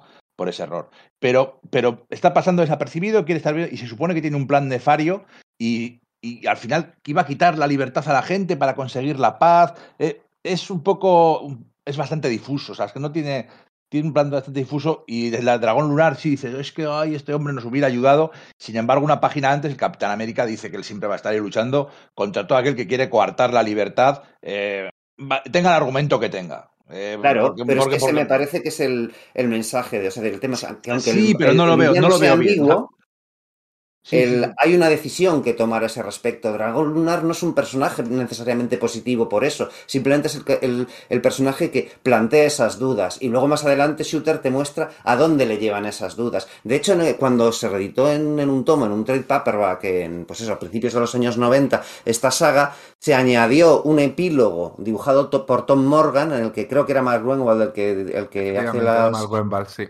Eso es, ¿no? Pues sí que te deja claro que la postura de los Vengadores, la postura, digamos, eh, moralmente clara, ¿no? De, de los Vengadores, del, y- pero en la que el autor está proyectando sus, sus mismas inquietudes, ¿no? Es que pese a todo, lo que Michael quería hacer no era bueno, no era positivo, ¿no? Lo que pasa es que sí te deja esa ambigüedad en el aire, que no la tenías con Nefaria, no la tenías con, con Gravitón, no la tenías con Ultron, no la tenías con Atuma, no la tenías con nadie. Ese es el uno de los primeros personajes, en- en- quitando Galactus, ¿no? Pero claro, es que Galactus, precisamente, de Galactus es este, este Michael Korvac, de algún modo, una, pues es una, eh, no sé, un, un descendiente, ¿no? Por decir, por decir de algún modo, ¿no? Entonces, creo que esa es un poco la clave, ¿no? Que ves eso en los Vengadores. También les ves rotos, ¿no? Ves rotos a los Vengadores. Porque Iron Man, mientras tanto, está viviendo que en su colección particular, el, personaje este de Midas le roba su, compañía, le roba Stark Internacional y de hecho renuncia a su personaje de Tony Stark que está yendo con, con Madame Mask, básicamente como Iron Man. Y Iron Man está roto ahí y no está atendiendo a sus, a sus eh, digamos, a sus deberes como presidente de los Vengadores, que es lo que despierta. Se lo, el que se lo recrimina al Capi. Sí, sí, sí. el Capitán América también acaba de pasar por un par de, peri- de periodos chungos. Ha estado con la etapa de Engelhart de, bueno, pues me libro del tema gubernamental, soy el nómada, vuelvo a ello, paso por la etapa de Kirby, con lo que vuelvo al tema ar- argumental. Y es en ese momento en el que el Capitán América se está des- redescubriendo a sí mismo como si tratando de apoyar lo oficial, estaba tra- eh, trabajando más para Shield, etcétera. Y por eso tiene esa reacción visceral eh, con- contra Iron Man, porque está dejando atrás esos años 70, digamos, más más, más, mm, más libertinos, ¿no? Y ese enfrentamiento entre el Capitán América y, Iron Man, pues es una de las cosas que efectivamente llevamos acarreando incluso hasta día de hoy, ¿no? Ahí es la primera vez en la que los personajes se oponen, no solamente de, de manera dialéctica, sino que incluso cruzan puñetazos. ¿Por qué? Porque todos están llevados al límite, porque están agotados física y emocionalmente, no solamente por lo que pasa en la saga de Korvac, sino en lo que estaba sucediendo al mismo tiempo en sus colecciones propias. Entonces creo esas, que... Esas cuatro páginas que han nombrado antes, eh, ese epílogo fue casi impuesto por Tom de Falco para uh -huh. un poquito quitarle la ambigüedad que efectivamente tiene la historia, porque al final te la leías y parecía que, que, el, que los, que habían, los malos eran los Vengadores, que las motivaciones de Korvac era, eran buenas, las de Michael eran buenas, y por eso te pusieron estas cuatro páginas las que se les ve delante de las tumbas, en las que sí aparecen ya los nombres de Michael Korvac como especie de apellido, ¿no? Y Karina. Eso es lo que digo, que yo creo que ahí es la primera vez que aparece. Sí, yo creo que, que sí. este Korvac era su apellido y Michael era su nombre de pila, porque es el, por la que dice Steve Gerber hablando del personaje es como, no, le puse el nombre de Korvac y no tenía muy claro si era una aspiradora o algo así, ¿no? Y, a pesar de, de, bueno, bueno, el dibujo hay que verlo porque están vendados después de la batalla, ¿no? Donde mueren o casi mueren, aunque luego son resucitados por el poder de Karina antes de ella a su vez entregar su vida por amor. Pues resulta que están vendados por encima del uniforme, ¿no? Eso nunca se hace, no te vendan nunca encima de la ropa, queda un poquito ridículo. Pero bueno, ahí, ahí empiezan a, discutir un poco si era bueno o era malo lo que había hecho Corva y al final llegan a la sensación de que ellos tenían la razón, que ellos eran el bien y que nadie puede eh, ser el ser divino que decida por los demás, cuando precisamente Corva lo que decía era que quería eliminar a toda la divinidad, incluso la influencia de la propia entidad, el universo, ¿no? El, este, el infinito, el que aparecía dices, siempre. ¿no? Sí, efectivamente. Eh, quería eh, quitar esa influencia en, lo, en, los seres vivientes, ¿no? Y bueno, aparece al final, ella sola, ¿no? Porque están todos los Vengadores delante de la tumba junto a los Guardianes de la Galaxia. Y al final, al ratito, aparece Dragón Lunar, cabezona ella, diciendo que no, que quien tenía razón era Korvac. Estas cuatro páginas, cuando esto se reeditó en el año 2004, eh, Tom Brevoort, que fue el editor, las eliminó porque no le gustaron nada, eh, que él dejó la historia tal y como la había concebido eh, eh, Jim Shooter. Que por cierto, el tema de la divinidad y el tema teológico está presente en, en este primer cómic que yo compré de esta saga, ¿no? En el que se van al convento donde está escondido Ultron, en el cual Thor mm, es renuente a entrar en el convento porque se siente atacado por un dios, el dios de los cristianos, que dice que es el único dios. ¿eh? mientras que él forma parte de un panteón. Y cuando volví a releer esto me tuve que acordar de Alex Ross, de Alex Ross, que sabéis que en, en, Tierra X dijo que efectivamente los eh, dioses del Olimpo, los dioses de Asgard, no eran dioses, eran extraterrestres muy evolucionados que se creían dioses. O sea, el hijo de un pastor protestante piensa que no hay dioses en el universo Marvel, que hay seres muy poderosos, pero no hay dioses, ¿no? Me hice esa relación, pero sí, sí, hay ese, ese, ese tema sobre el destino, el ser humano como eh, garante de su propio destino y que no haya una intervención divina eh, externa, está ahí bajo cuerda y me parece bastante interesante. Sí, a ver, que estamos, estamos enlazando muchas divagaciones. Eh, el, el, epílogo de cuatro páginas, eh, publicado en el año 91 por Mark Gruenwald y Tom Morgan, en un tomo recopilatorio con una portada mm, de George Pérez para la ocasión, eh, con, muy parecida a la de John Romita. Con y contraportadas, pintada con color directo y preciosa. Eso es, eso es, con, con tropecientas mil personajes dibujados al estilo de George Pérez, por supuestísimo. Esta, esta escena post créditos es un poco polémica porque lo que hace es eh, le resta toda posibilidad de victoria retroactivamente a Michael Korvac, ¿no? Como que él no podría haber cambiado el orden del universo o el caos eh, de ninguna manera, ¿no? Lo dice Hércules, ¿no? Dice, habló de traer el orden mayor a un universo, eh, a un universo caótico. El mortal era un necio, la vida prospera en el caos. Su auténtica medida es lo inesperado, lo espontáneo. Entonces eh, esto le, le, le molestó a, Tom Brevoort, ¿no? Le molestó a Tom Brevoort porque, bueno, lo que hace es no es que hable de buenos y malos, ¿no? De que los Vengadores sean los buenos y los o los malos y al revés, ¿no? Le, resta posibilidades de triunfo al plan de al plan de Korvac, ¿no? En cambio la, la, la perspectiva de Dragón Lunar sí que deja más al, al, al libre albedrío la, posibilidad de triunfo y de éxito de Michael Korvac. No solo eso, sino que el hecho de que de que se, se, tome una decisión clara, ¿no? Le resta ese tema de, de ambigüedad a la saga, ¿no? Que quizás es uno de los de los punch que tiene, ¿no? De su punto álgido, decir, no, al igual las cosas no son, es, es difícil tomar una, una, una elección de, de, qué es lo bueno y qué es lo malo. Vale, sí, al final los Vengadores pensarán lo que piensen, pero el hecho de que el, el, la editorial esté diciendo, no, no, pero lo bueno es esto, le resta esa, ese tema de, de, que los lectores puedan tomar su propia opción o por lo menos que se genere un debate. El debate queda zanjado con esa escena postcréditos. Y a mí lo que me gusta es la metáfora también que hay de eso, de, pues, de Korvac es un dios que quiere traer todo lo bueno al universo o a la editorial y los buenos no le dejan y se oponen a él y al final él se tiene, o sea, es eh, ahí sí que veo otra gran metáfora, ¿no? Con lo, la, los, grandes planes que tenía Jim Shooter, que Jim Shooter en este momento justo es cuando empieza a ser el editor en jefe, ¿no? Pero bueno, ¿cómo le van a ser enemigos de todos los lados? Los enemigos que siempre eran luego, por parte del aficionado, el, el que era el malo era Jim Shooter, ¿no? Los, los, enemigos de Jim Shooter eran los buenos.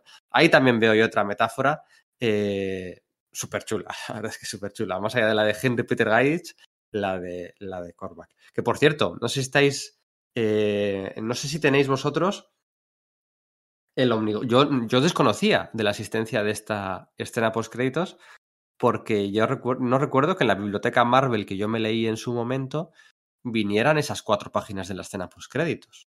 En Marvel Gold, en la edición Marvel Gold sí vienen, que es la que tengo yo, aparte de los TVitos, las grapas de, de, los años 80, sí. ¿Tú tienes? ¿Cuál tienes? El Marvel Gold. El Marvel Gold. Sí. ¿Pero el de tapa dura o el de tapa el blanda? Tapa blanda? El de tapa blanda. El de las tapas, las tapas rojas blandas. Sí, el que sí, también ahí, publicaron ahí la viene. saga de Bundagor, las grandes amenazas. Esa. Vale, yo tengo el, yo tengo el Omnigold, el, el de tapa dura, también es un Marvel Gold, Omnigold, y ahí viene justo al final, vienen esas cuatro páginas que yo hasta ahora no las, no las conocía, es una cosa muy interesante, ¿no? Como... Quizás sea esa la, la, edición que, bueno, pues claro, estamos hablando de todo esto y igual pues nuestros oyentes estén preguntando dónde, bueno, pues dónde conseguir esta, esta historia, ¿no? Y quizás la, la, hay una edición reciente que quizás sea la, pues la más adecuada, que es este Omnigold de que está hablando Pedro, ¿no? Porque además es eso, no solamente recoge esta gran saga de Korvac, sino que, bueno, pues algunos episodios posteriores de la etapa de Michelini, John Byrne, etcétera. También la, la, trilogía de Nefaria y el anual este de, de, Jim Starlin, en el que, bueno, pues se pone fin a, a, lo, que, a lo, que, fue la vida de, de Thanos y de, y de, y de Adam Warlock en los años 70, ¿no? Ese, bueno, pues claro, dices, ¿dónde me, dónde me pillo esto? Pues es que parece mentira que lo, estemos, que, lo estemos resaltando, ¿no? Por supuesto que esto hay que se puede comprar de, for, de forma casi unívoca en Universal Comics, ¿no? La librería está de Barcelona, ya lo sabéis, su página web universal-comic.com, de la cual, pues bueno, pues eh, si no tenéis ocasión de acercaros a su librería física allí en, en Barcelona, ¿no? Pues siempre podéis optar por su página web, en la que, bueno, pues los envíos, además, a partir de 50 euros, el tomo está por ahí. Claro. Con... Mira, no, mira, tengo aquí 46,95, vale el tomo. Con, con, cuatro cosas que con una con un par de grapas que os pilléis o una, según la, la que sea, el, pues ya el sale tomo, el, el, envío gratuito. En el tomo pone Los Vengadores, Nefaria Suprema y luego debajo pone Shooter, Byrne, Starling, Pérez, Buscema. o sea, o sea, sí. pobre Wenzel no le dio tiempo para o sea, salir. Le pone todo lo bueno, ¿sabes? Jim Shooter, John Byrne, Jim Starling, Josh Pérez y, y, y, bueno, en este caso es al. No dice a claro. Michelini ni a, ni a Bill Mantlo, no, ni a Klaus Jansson. Sí, no, pero, pero, menuda alineación. ¿eh? Es, una barbaridad. es que ese, tema, ese tomo es una barbaridad, de verdad, que es que el ver recopilado de golpe todas esas historias, y claro, yo en su día no leí el, al mismo tiempo el anual este de, de Starling y esos y esas, esos números seguidos de los Vengadores, entonces no era consciente de que sucedía en medio, ¿no? Con lo cual dices, es que vaya tapón, ¿sabes? Vaya momento están viendo los, los Vengadores, ¿no? Además es que el anual este anticipa una cosa que pasa con el coleccionista. El coleccionista hasta ese momento era simplemente pues un alienígena que iba pues raptando seres y objetos y tal ahí por el universo Marvel. Simplemente aniquilase a gran parte del, universo y por eso estaba haciendo esa colección. Claro, cuando es, bueno, pues se muere, ¿no? A manos del, fantasma de, de Adam diciendo, bueno, ¿y ahora hacia dónde voy? Y entonces cuando aparece la, la amenaza de, de Korvac, ¿no? Es como que si el orden natural fuese que efectivamente hubiese un, un, gran villano que fuese a producir un evento posiblemente de extinción, porque lo que teme el coleccionista no es ya la, las alteraciones que Korvac va a generar en la realidad, sino que cuando se ha descubierto,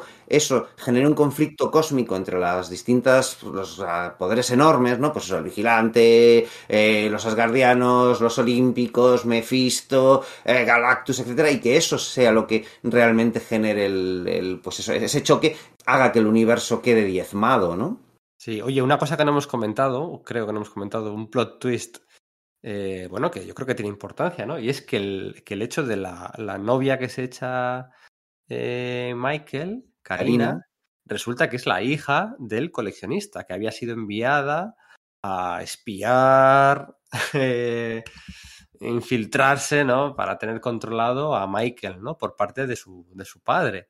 Y al final, pues ella se acaba enamorando, se acaba, acaba traicionando a su propio padre para pues, proteger y defender a su, a su pareja y es ese, a mí me parece, me parece precioso, ¿no? Y es esa, eh, el clímax final del combate, ¿no? Cuando están, bueno, están zurrándole mmm, Thor, Halcón Estelar, La Visión, Iron Man, le están zurrando de lo lindo con, con, sus últimas fuerzas, lo que hace que pierda el combate realmente Michael Korvac no es el poder de Thor o el poder de Halcón Estelar ni, ni nada similar, sino es el hecho de que eh, ve como durante un segundo en los ojos de Karina eh, pues se implanta la duda, ¿no? La duda sobre, sobre los planes, sobre la bondad eh, de Michael, sobre el hecho de que, bueno, pues de que ha elegido bien, ¿no?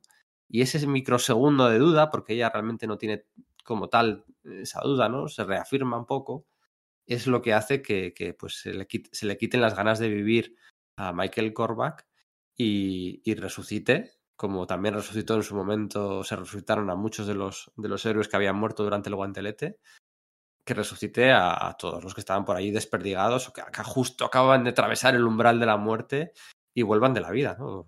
Iron Man no, ya ni siquiera las, las, veces que ha muerto. Iron Man ha muerto, pues que ni te cuento.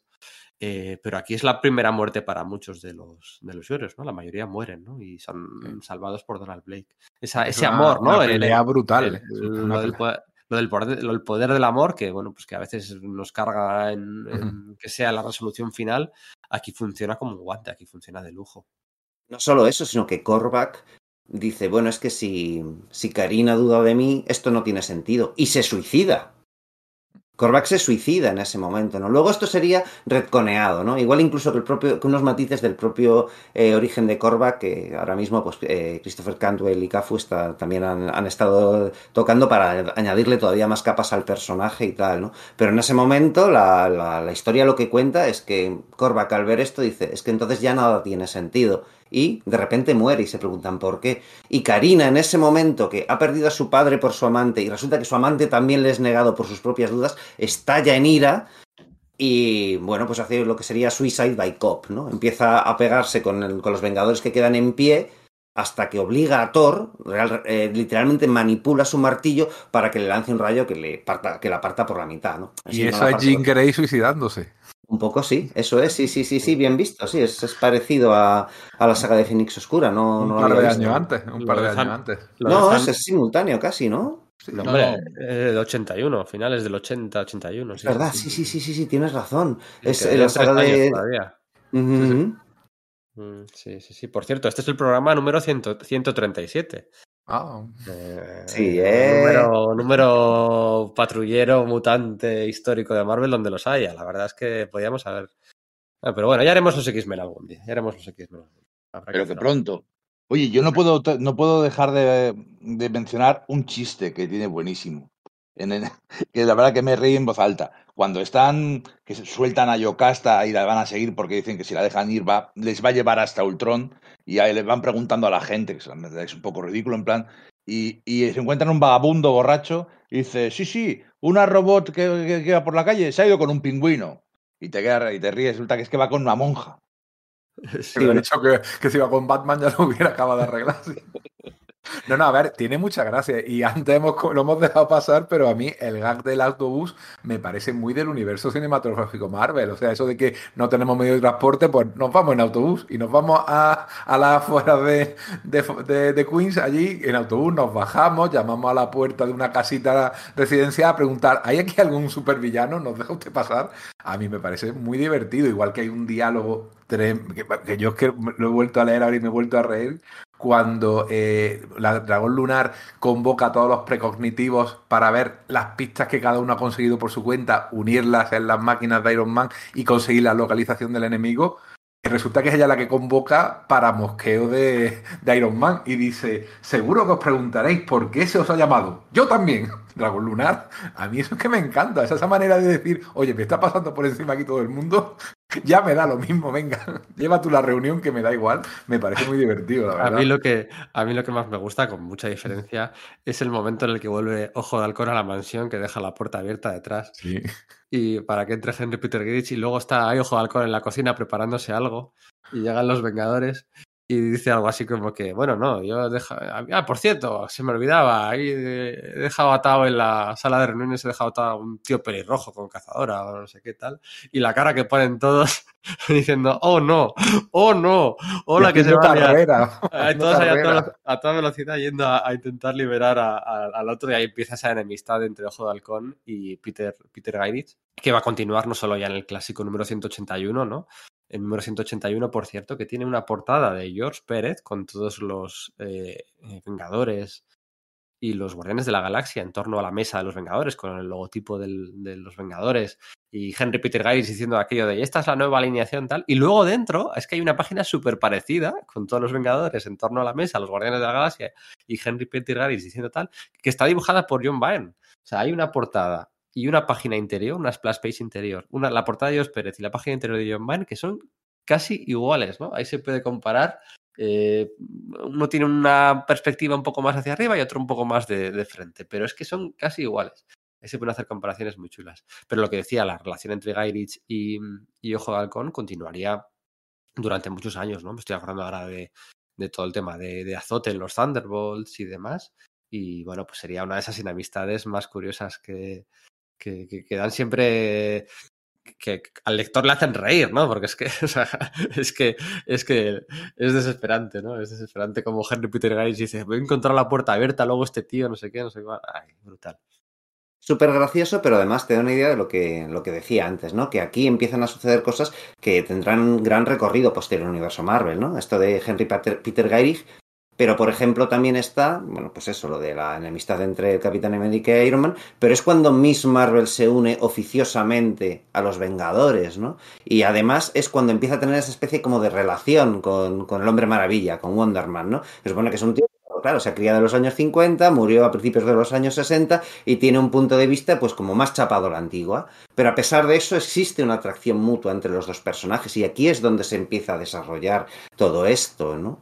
No sé, o sea, decir, también es cuando se presenta Yocasta, ¿no? Que parecía que iba a ser un personaje bastante importante en la mitología de los Vengadores, pero luego lamentablemente no. Pero efectivamente aquí es, o sea, se había, había aparecido simplemente como esa figura a la que Ultron iba a meter las pautas cerebrales de Janet Van Dyne unos episodios antes, pero eso era la saga de Korvac, donde ella cobra conciencia propia y se une a, si no a los Vengadores oficialmente, por lo menos si es uno de sus, de sus satélites habituales, ¿no? De la gente que, que ronda la mansión y parece que se vaya a tratar de repetir un poco más adelante esa situación que había de Mantis rondándole la visión a pesar de la bruja escarlata con Yocasta, aunque eso rápidamente queda descartado. Pero si no hubiese, si no hubiese sido aquí, Yocasta hubiese sido otro personaje olvidado, por ejemplo, ¿no? Y otra, otra cosa que, que has comentado, ahora que mencionas al Hombre Maravilla, hay un subargumento que se va desde, pues, desde bastantes números antes, desde que resucita el Hombre Maravilla, como ha estado muerto, tiene muchas dudas sobre sí mismo, tiene miedo a volver a morir, y entonces, a, pesar de ser súper fuerte y súper resistente, a veces flaquea y, y la caga bastante en muchos combates, incluso contra Nefaria, aunque se medio redime, eh, también tiene sus dudas y, es un tipo que está siempre, que no se considera digno, que se ve incapaz, tiene un síndrome del impostor tremebundo, y sin embargo, cuando llega al combate contra Nefaria, ahí da el do de pecho y ahí eh, da- por fin deja atrás esas dudas, ese miedo a la muerte y lucha como un jabato y- y casi es el que Genial, hace ¿verdad? que gire, que gire el combate, o sea, que gire las tornas. Eso uno es, o sea, los- ese momento como de autorredención, el monólogo que tiene mientras golpea Korvac, ¿no? Es que es eso, que durante la pelea hay varias cosas que están bastante bien hechas, aunque se puede decir, no, es que van matándolos viñeta a viñeta y no tiene el impacto dramático que a lo mejor debería tener. Bueno, no lo debería tener respecto a cómo se cuentan las cosas hoy por hoy, pero en su momento era enormemente dramático esos soliloquios, o lo que va diciendo Korvac, ¿no? Cuando le vienen, cuando mata al Capitán Marvel, va a matar a, a Pantera Negra y expresa cómo es el cómo es el personaje más noble de todos los que tiene delante, ¿no? Pantera Negra apenas ha tenido una participación importante durante esa saga de Korvac, pero cuando le tiene, cuando el villano le tiene delante, pues expresa la enorme nobleza de él, ¿no? De hecho, él como que se niega a tomar como rehén a, Karina porque piensa que es una mujer inocente. Esa pureza, es- entonces, esas caracterizaciones yo creo que están muy bien llevadas. Hablabais, por ejemplo, también de, de cómo Dragón Lunar pues convoca a todos para que reúnan las pistas, se las, se las crucen y las, y las máquinas de Iron Man sean las que detecten eh, dónde, está, dónde es el punto exacto donde se encuentra Korvac. Y yo no había caído hasta que no leí los episodios estos que están viendo ahora de, de Christopher Candwell y, y ¿no? ¿Por qué Korvac podría tener... Porque dices, en esta saga, qué curiosa elección de Korvac como villano, ¿por qué Korvac va a tener miedo de Iron Man en concreto? Y claro, lo que el tío vio muy bien y que yo a lo mejor no vi tanto de niño y que he visto en esta relectura es que es el tesón de Iron Man, a pesar de que está destrozado por todo lo que le está pasando en su serie propia, el, el que su obsesión, ¿no? De que está encerrado tratando de, conseguir datos, de tiene cortadas las comunicaciones por sus problemas, los problemas de los Vengadores con, con el Consejo Nacional de Seguridad de Pe- Peter Gyrich y está cruzando datos incansablemente, incansablemente eh, no le salen bien, pero eso, se reúnen los, los pues eso, el Capitán Marvel, lo que no da eh, Halcón Estelar, eh, los sentidos cibernéticos de Yocasta, lo de las hormigas de la detección de, de sutilezas de, de las hormigas que le, que le transmite Hank Pym, y es Iron Man quien efectivamente lleva a los Vengadores ahí. Y de hecho, cuando entran en, la- en- en el chalet de, Michael y todo parece normal, están los Vengadores diciendo, pues ahora sí que la hemos cagado porque hemos incautado este autobús, hemos venido aquí, hemos acusado a, un, tipo de, de ser un, un supervillano, nos va a caer la del pulpo con abogados y tal, esto va a ser el final de los Vengadores, y Iron Man dice, no, no, no, aquí pasa algo de verdad, por favor, examinadle. O sea, es como que mm, de verdad tengo la intuición y la certeza de que este es el punto focal, ¿no? De, de todo lo que está sucediendo, ¿no? Y claro, pues sí, luego es lo de que Halcón Nocturno diga, pero ¿de qué estáis hablando? Si aquí delante no hay ninguna persona, ¿no? ¿Por qué? Porque... Halcón, Halcón Estelar, sí. Perdón, sí, eso, Halcón Estelar. Hay, hay, hay un, creo que es un buen momento y que, que viene bastante, bastante mm, al pelo. Eh, hay un viejo dicho, eh, quiero preguntaros qué opináis sobre él. Hay un viejo dicho que dice que a todos nos gustan los Vengadores, es una serie que nos gusta un montón, pero que todos los autores que han pasado por los Vengadores, su mejor trabajo no es los Vengadores. O sea, quiero decir, lo crean Lee y Kirby, pero ellos son mucho más conocidos por Thor y por, y por los Cuatro Fantásticos. Luego está Roy Thomas, pero su mejor trabajo es Conan. Eh, Englehart, eh, pero su mejor trabajo puede ser Capitán América o, o Batman. Y van pasando un montón de gente y parece como que lo mejor nunca es lo que hacen en los Vengadores, sino que hacen buenos trabajos, buenos tebeos en general, que nos gustan mucho, muy vertebrador del universo Marvel, pero no son lo top, no son cómic eh, al nivel que pueden tener otras cosas. ¿Qué, qué opináis de eso?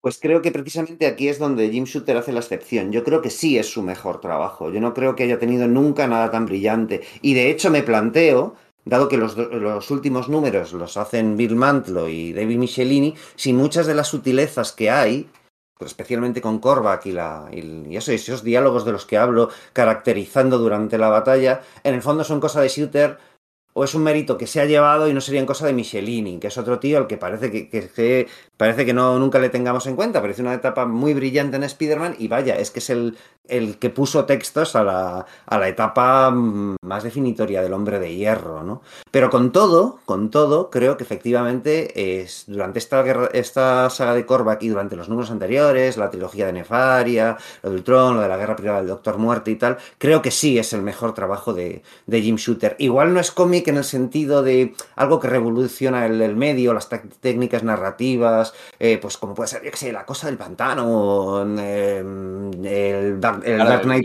pero obviamente, ¿no? O el, o el Pero de de- Miller o lo que sea, sí. Eso es, pero creo que es uno de, de los mejores tebeos netamente superheroicos que hay, ¿no? Eh, sin mayor ambición que esa, pero la cubre creo que del todo. Ese Es tema que de trabajo- caracterización épica. Seri- series de cómics de, de- de grupo que han sido revolucionarias se pueden contar mm, eh, con los dedos de la mano, eh, quitando, pues evidentemente, la Patrulla X de Claremont y, y los Cuatro Fantásticos de John Byrne. Series de grupo que de verdad hayan marcado una época y demás, es difícil, ¿eh? Juegan con ese hándicap. Una cosa, cuando decís que se encargan Bill Mantlo y David Michelin de los últimos números, se encargan de lo que es de, Diálogos. de dialogar, de Sí. dialogar, ¿eh? El Pero están en esos textos, esa, Sí. esa gracia, esa ambigüedad. ¿no? Yo- Shooter- yo sigue estando allí en Shooter, el argumento es suyo y de hecho los, textos que aparecen en los Omnigols, en el texto de David Michelini, dice cómo se pasaba Jim Shooter horas al teléfono con él explicándole eh, la esencia de los personajes, qué, qué hacían a los personajes actuar como actúan, ¿no? Para poder dialogarles eh, como corresponde, ¿no? Digamos que sí que están reducidos a una esencia, ¿no? Hércules a la esencia bravucona, eh, hasta que le para la vida negra. El hombre maravilla, pues con su constante del síndrome del impostor. Eh, ojo de halcón, bravucón, siempre, ah, ya verás cuando entran a la casa y no encuentran nada, ya verás, se nos va a caer el pelo, bravucón hasta el final. El Capitán América, que hace una referencia, yo también, yo paré a Hitler, ¿no? Que también decía un poco lo que dice este hombre. Están todos reducidos a su esencia más básica, pero es lo que, bueno, les hace brillar, ¿no? Hay que, hay que manejar muchos personajes a la vez. Añado Y- una, una escena muy buena de Mercurio con Ojo de Halcón, discutiendo la discusión eterna de cómo mi hermana está casada con una tostadora con patas, en el cual Ojo de Halcón, que como todos sabemos además, estuvo durante una época bastante pillado con la bruja escarlata, sin embargo la defiende, defiende la relación entre Visión y la bruja, y llega Dragón Lunar, están a punto de pegarse, pero llega Dragón Lunar y le borra la mente o le modifica la mente a Mercurio y se vuelve enseguida a jugar al culo y dice, ¿qué le ha hecho a mi amigo? Como le haya hecho algo, yo creo que eso define perfectamente al personaje en dos líneas. Y yo creo que lo decía antes Íñigo, y esto es lo que hace que nos guste tanto esta saga a los que la, a los que la no idolatramos, pero sí la tenemos muy arriba.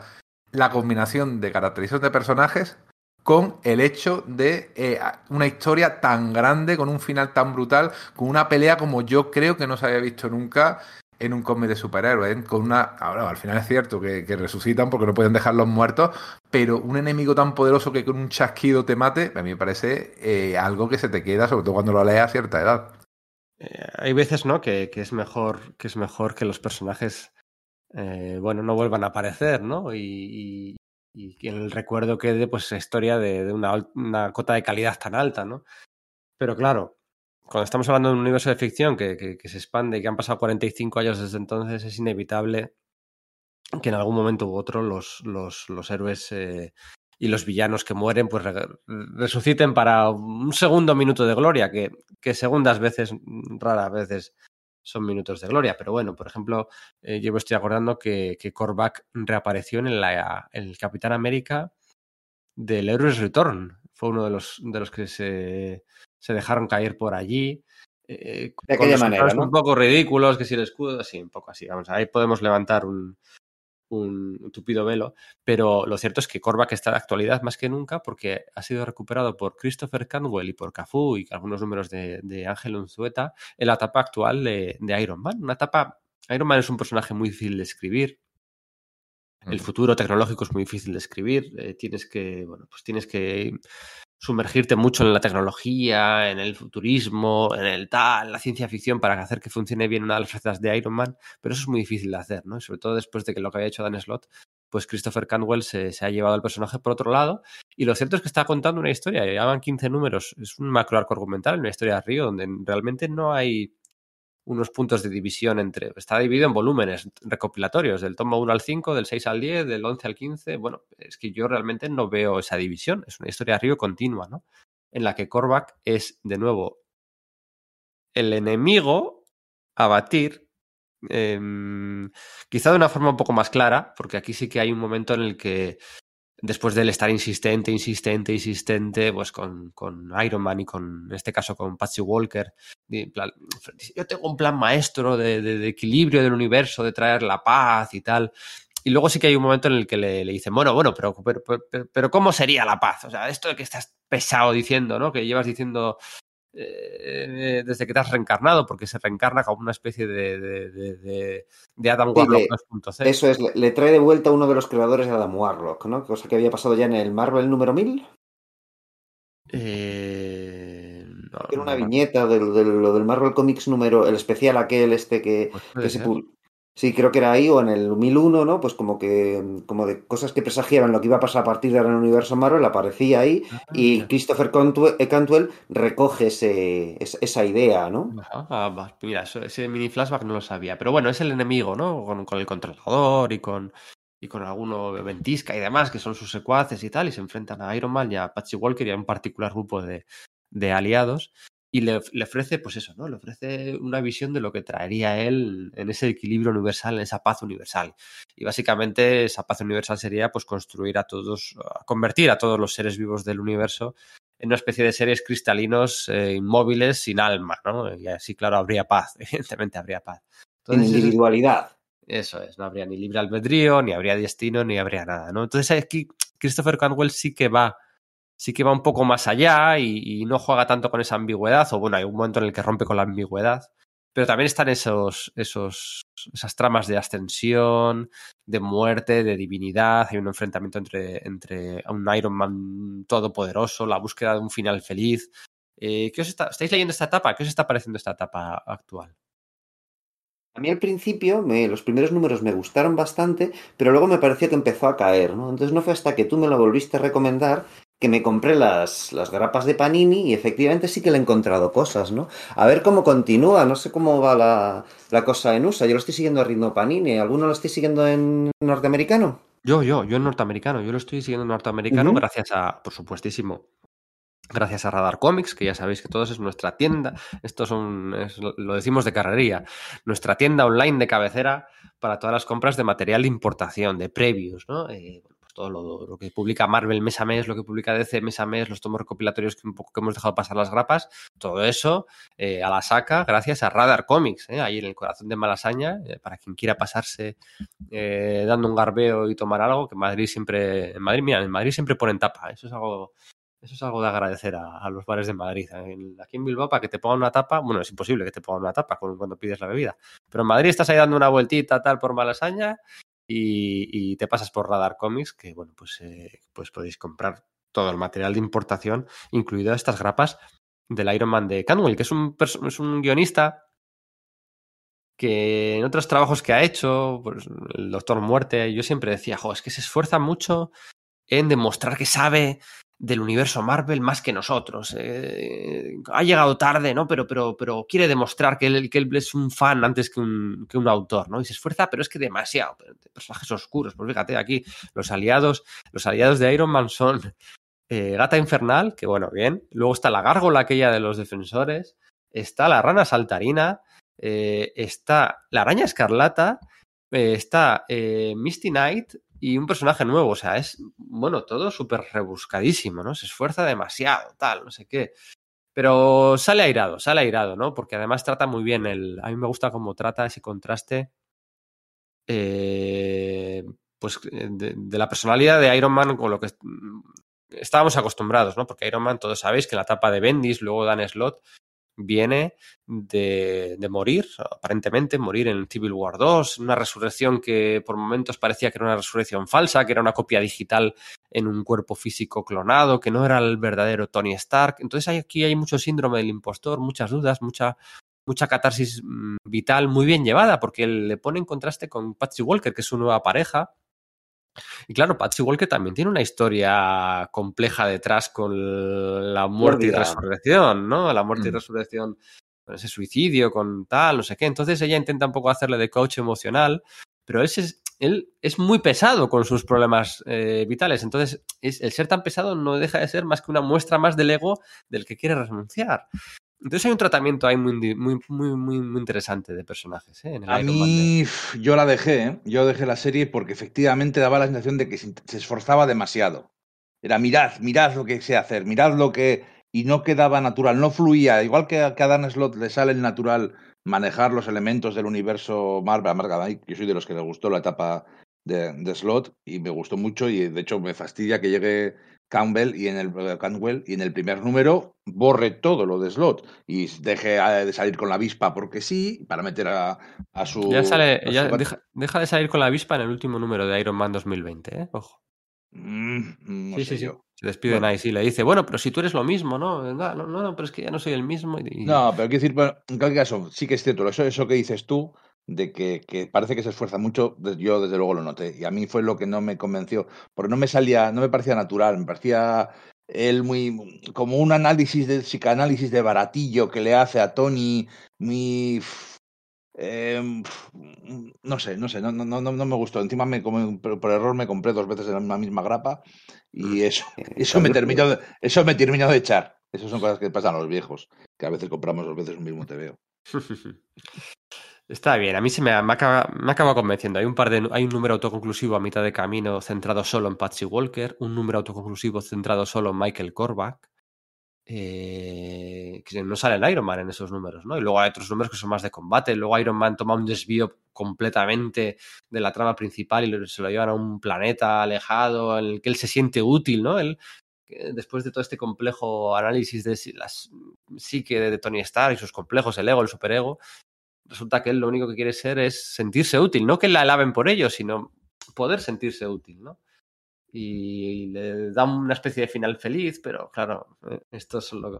No sé, Sí, nunca sí- puede serlo del todo, ¿no? sí, sí, sí. Y bueno, ahí es donde Cantwell introduce esos matices sobre el origen de Korvac, ¿no? Que no es exactamente que los Badun le, le, castigasen por quedarse dormido, sino, por, sino, por su, sino que estaba acurrucado por el tema este de, de, bueno, pues el sentimiento de culpa que tenía por haber traicionado a la raza humana, ¿no? Cambia un poquito la, idea esta de que plasmó Roger Stern en, en aquel anual es, número 6 de Thor, ¿no? Pero es verdad que sí parece como que le, le añade un poco de dimensión humana al respecto, ¿no? Sí, efectivamente. Y luego, pues nada, la traca final de saga está siendo espectacular, ¿no? Con un Iron. Man eh, ascendiendo a la divinidad, ¿no? En ese Iron God y tal, enfrentándose entre ellos y, y con, bueno, pues unos recursos eh, gráficos bien chulos, ¿no? Pues un poco a la altura de lo que vemos aquí, esos enfrentamientos astrales, cósmicos, físicos, verdaderamente, verdaderamente interesantes. Eh, Mejor que bueno, la búsqueda de Korvac aquella de principios de los 90, ¿no? La cruce este de anuales. Bueno, calla, calla, calla, calla, calla, calla. Lo recuerda aquello como otras sagas que hubo de... Factor Terminus, eh, el- Atlantis Ataca, etcétera, sí, ¿no? el, el Vibranium Magenda y, y lo de la Sociedad Serpiente del Capitán América y todo aquello. Madre mía, hay unas sagas ahí malísimas. Por cierto, no hemos comentado, lo comentamos en el podcast de Jim Shooter. Eh, en Marvel Comics, Joe Quesada se puso en contacto con el propio Jim Shooter a principios de siglo para ofrecerle escribir una secuela de la saga de Korvac. Y querían relanzar un poco la- la- el apartado cósmico, ¿no? Utilizar un poco ahí para meter un nuevo Nova, para utilizar a Estela Plateada y tal. Ah, Jim Shooter dijo que sí, que, que por supuestísimo que adelante, yo, yo, yo me encargo de esto, me hace ilusión, tal, no sé qué. El año 2001, 2002, entonces pues él, él- él le mandó, se puso a trabajar ahí en su proyecto de la saga de Korvac 2 y se la mandó a Tom Brevoort, ¿no? Y Tom Brevoort, editor de la franquicia de Los Vengadores, por aquel entonces le dijo que, que era eso de un nuevo Nova y que era eso de meter a Estela Plateada en la secuela de la saga de Korvac. Y le dijo, mira, pero, pero si es lo que me ha dicho tu jefe, a mí que me estás contando, chavalín. Eh, y, y no se acabó publicando, si no estaríamos hablando aquí de ello, pero en la página web de Jim Shooter está el guion colgado. ¿Eh? Los más cafeteros, los que queráis eh, leeros el guion de la saga de Korvac 2.0 del mismísimo Jim Shooter, está colgado el guion en su página web. Así que, como perla para culminar este, este podcast, el, el primer podcast que hacemos de los Vengadores, ¿eh? Ojo, es el ¿Es el primero que hacemos de los Vengadores, de verdad? Hicimos uno de ahí de Héroes Reborn Return, que era un poco todo. Bueno, Vengadores, Iron Man, Thunderbolts, Capitán América, tal, no sé qué. Era, ahí hablábamos. Pero de Vengadores como tal, este es el primero, ¿eh? Este es Joder, nos estamos resarciendo, ¿no? ¿Verdad, eh? Habíamos una etapilla y no, no, no hablábamos de Spider-Man, no, no El hablábamos. primero de. Spider-Man, el primero de Superman, el primero de. Sí, sí. Sí, sí, ¿Cuál, sí, sí. cuál sí, será el no. próximo primero de.?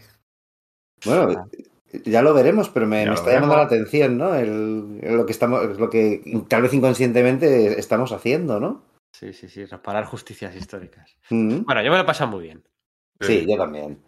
Y me, pasé, mu- me lo pasé muy bien releyendo el TVO. O sea, decir, de verdad que sí. Yo, bueno, pues entiendo las, las objeciones de Íñigo, de verdad que sí. Pero supongo que me, que me pasa como me pasó con, bueno, lo que decía, ¿no? De la saga de nuestro podcast sobre la, la última cacería de Kraven, que igual al leer esos, esos TVOs en ese momento dado fue fueron esos cómics los que edificaron mi concepto de cómo es un buen TVO dentro de su rollo, ¿no? Quizás la saga de Korvac para mí es eh, lo que edificó mi idea de cómo se tiene que hacer una buena historia de los Vengadores. E igual por eso tengo esa, esa limitación, ¿no? No es estrictamente nostalgia, sino quizás el que es lo que definen mis, mis precedentes, ¿no? Y con todas, las, con todas las dificultades de una serie de grupos, porque la bestia desaparece a la mitad porque se la llevan a la franquicia de los X-Men, eh, aunque luego volverá. Eh, Iron Man, o sea, mm, eh, Thor aparece y desaparece, hay que encontrar una explicación un poco cutre, pero claro, es que su macro saga en la serie regular pues le obligaba a estar alejado.